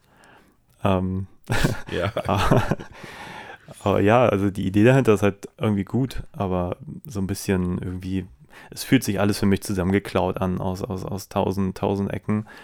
Ähm, und ja, vielleicht ist das ein bisschen mein Problem damit, dass es so sich nicht richtig auf irgendwas fokussiert, sodass ich sagen kann, okay, das ist jetzt für mich auch irgendwie re wirklich relevant so. Mhm. Und wenn wir jetzt nochmal den, den, den Film irgendwie vergleichen mit Existenz, der ja ein paar Jahre später nur rauskam irgendwie, wie, wie, was, was würdest du da für ein Fazit ziehen? Ich würde für mich sagen, also, also ich finde sie beide schwer zu vergleichen, was glaube ich auch ein bisschen mein Problem ist, auch mit der ganzen Cyberpunk-Thematik. Also ich weiß zwar irgendwie gefühlt, was damit gemeint ist und ich sehe auch die ganzen, ich sehe ein paar Parallelen, also vor allem in dem, so ein bisschen in der Oberthematik drin, so mit Konzerne regieren und man hat irgendwie diese, diese Frage, was ist Mensch, was nicht, wobei jetzt das hier auch gar nicht gestellt wurde, weil Keanu Reeves halt nur ein Datenchip im Kopf hatte, zwar seine, seine Erinnerungen so ein bisschen äh, angrebt, aber das scheint irgendwie überhaupt nicht relevant für seine Figur zu sein. Ist jetzt auch nicht so, dass er am Schluss wirkt wie ein besserer Mensch, so, wenn die Daten dann wieder weg sind und er sich offenbar an irgendwas erinnern kann. Das ist einfach nur, nur Effekt. Ähm, also für mich ist Existence auf jeden Fall der deutlich interessantere Film, weil er halt viel mehr zu sagen hat. Sowohl über, über Realitäten als eigentlich auch über Videospiel, bisschen aus dieser, was aus dieser Angst vor dem neuen Medium macht, so. Während das jetzt hier, ja, B-Film ist irgendwie schon die richtige Bezeichnung, weil es ist einfach. Definitiv. Es versucht sich an, an, an, an äh, Schauwerten. Das klappt aber nicht so richtig. Also irgendwie ist, ist dieser Film trotz viel Potenzial für mich auf vielen Ebenen ziemlich gescheitert. Ja, ähm, der ist, ist auf jeden Fall, äh, hat Existenz irgendwie so die, die klarere Linie und auch wenn er, wenn er von der Handlung her irgendwie manchmal vielleicht etwas wirr ist oder du damit spielt halt mit diesen verschiedenen Handlungsebenen, hast du trotzdem irgendwie so eine, so eine relativ klare Vision dahinter irgendwie und du sie erkennst eine relativ klare Handschrift erkennen und ist in sich dann irgendwie auch wieder schlüssig. Ähm, was der äh, äh, vernetzt, hm, vernetzt, ähm, leider leider irgendwie ein bisschen vermissen lässt. Ja, und ich glaube, vor allem die Figuren funktionieren halt in Existence viel, viel besser. Eigentlich sind die auch, also gerade Jude Law bleibt jetzt ziemlich blass, aber gerade gerade zum Beispiel die sexuelle Komponente in Existence ist einfach so viel interessanter als alles, was vernetzt irgendwie in der ganzen Laufzeit aufzufahren hat mit diesen, diesen Ports äh, und, und auch ihrer Figur, die halt ja am Anfang zum Beispiel das, das, ähm, das ja, die nerdige Programmiererin ist und dann irgendwann mittendrin zum Vamp wird und das ist einfach auch einfach gut gespielt und irgendwie nachvollziehbar innerhalb der Geschichte und so. Ähm, da macht der Film, also Existence jetzt auch so viele Fässer auf, die aber irgendwie relevant wirken für mich, während der hier einfach immer nur noch was reinschmeißt mit irgendwie großer Verschwörung und äh, hier und da und, und Krankheiten, die dann aber dann doch wieder total irrelevant sind. Ich meine, ihr geht es am Schluss auch irgendwie gut, obwohl sie diese Krankheit hat. Ähm, alles ein bisschen, hätte einfach viel konzentrierter sein müssen, weniger Themen, aber die halt viel stringenter verfolgen. So. Ja, so könnte man das zusammenfassen. Ja. Aber vielleicht so ein abschließendes Fazit von dir nochmal zu Mhm. Vernetzt. Ähm, äh, ich habe damals, glaube ich, als der rauskam, irgendwo mal eine Kritik gelesen und die Kritik hat mich irgendwie so voll fasziniert, dass ich, dass ich irgendwie all die Jahre diesen Film halt irgendwie gucken wollte. Ähm, ich glaube, ich hätte ihn lieber damals gucken sollen als heute. Ähm, oh, shit.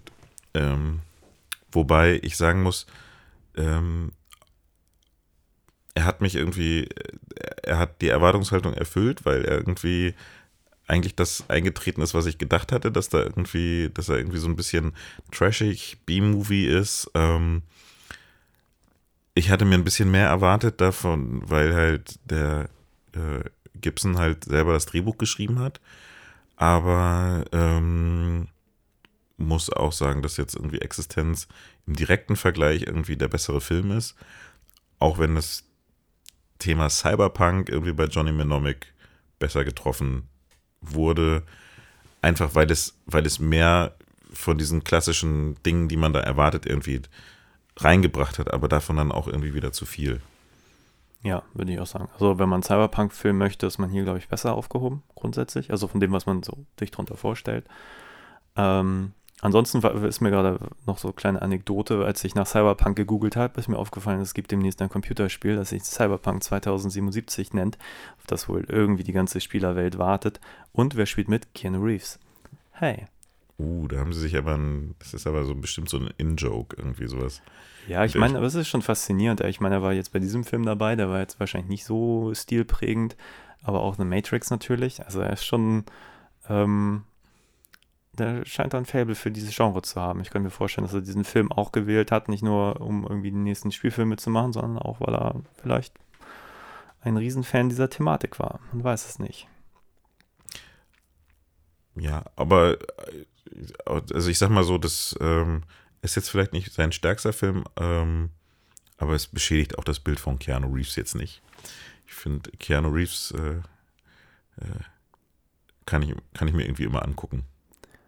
Ja, ich habe ihn einmal, ich habe ihn einmal live auf der Bühne gesehen, auf der Berlinale. Da hat er eine Doku irgendwie gemacht über ähm, die Digitalisierung des Kinos, glaube ich. Und äh, die war irgendwie, also ich habe die Doku gar nicht gesehen, ich habe nur Ausschnitte gesehen bei dieser, dieser, äh, bei diesem Talk da mit ihm. Und das fühlte sich irgendwie alles arg trivial an, sowohl was er zu sagen hatte, als auch was von dem Film zu sehen war. Und bediente eigentlich nur die Ängste vor jetzt, oh nein, Film wird nicht mehr auf Film gedreht, sondern digital. Ähm, und auch das ganze Publikum war augenscheinlich nur da, weil sie gar nicht an dem Interesse an dem Film hatten, sondern Keanu Reeves mal live sehen wollten.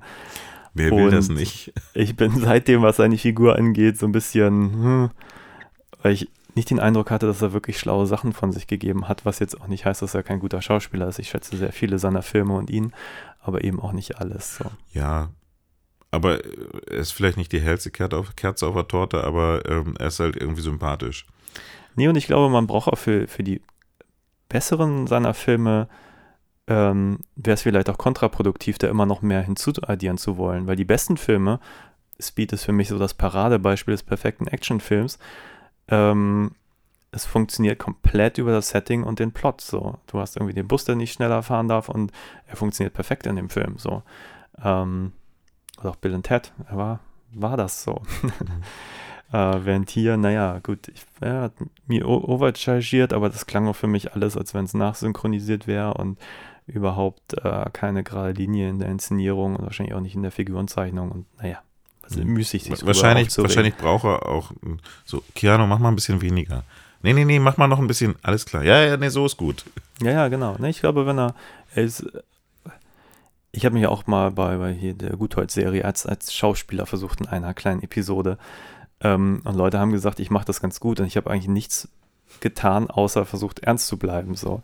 Und ich glaube, wenn man einfach neutral ist, dann kann das Publikum immer ähm, äh, das, was man denkt, da drauf projizieren. In dem Moment, wo du halt irgendeine Emotion zeigst und so, ähm, geht das nicht mehr.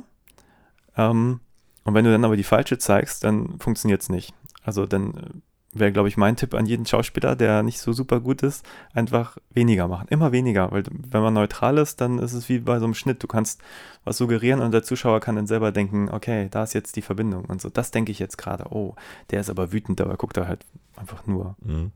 nur Äh, ins Nichts. gibt auch so eine äh, Anekdote von, ich weiß nicht, was Humphrey Bogart oder irgendwie sowas. Ähm, auf jeden Fall ein Schauspieler, der dann sagte irgendwie so, sag mir doch einfach nur hin, wo ich, wo ich hingehen soll, hingucken soll und meinen Text sagen soll. Ich will jetzt gar nicht wissen, wo ich herkomme, wo ich hingehe, was irgendwie, also da gibt es wahrscheinlich verschiedene Herangehensweisen irgendwie, ne? Also nicht wahrscheinlich, sondern ich weiß, dass es verschiedene Herangehensweisen gibt. Aber der hat einfach nur gesagt, so, sag mir, wo ich hingehen soll, wo ich in die Kamera gucken soll und dann sage ich meinen Satz. Und das hat er gemacht und das hat, das war genau sein Ding. Das hat immer Okay. bombig funktioniert. Ja, ich glaube, da gibt es auch kein, keine, immer kein richtig und kein falsch. Es muss halt nachher funktionieren. Aber wie gesagt, hier funktioniert es für mich nicht so gut. Aber lass uns das doch hierbei belassen. Wir treffen uns einfach demnächst für einen weiteren Podcast und besprechen andere Filme. Andere Themen. Ja, weiß ich nicht. Ich meine. Cyberpunk, da gibt es, glaube ich, noch viel zu entdecken. Oh ja. Ähm, ja. War schön, dass du da warst. Ja, es war wie immer eine Freude und ähm, bis bald. Ja, mach's gut. Bis dann.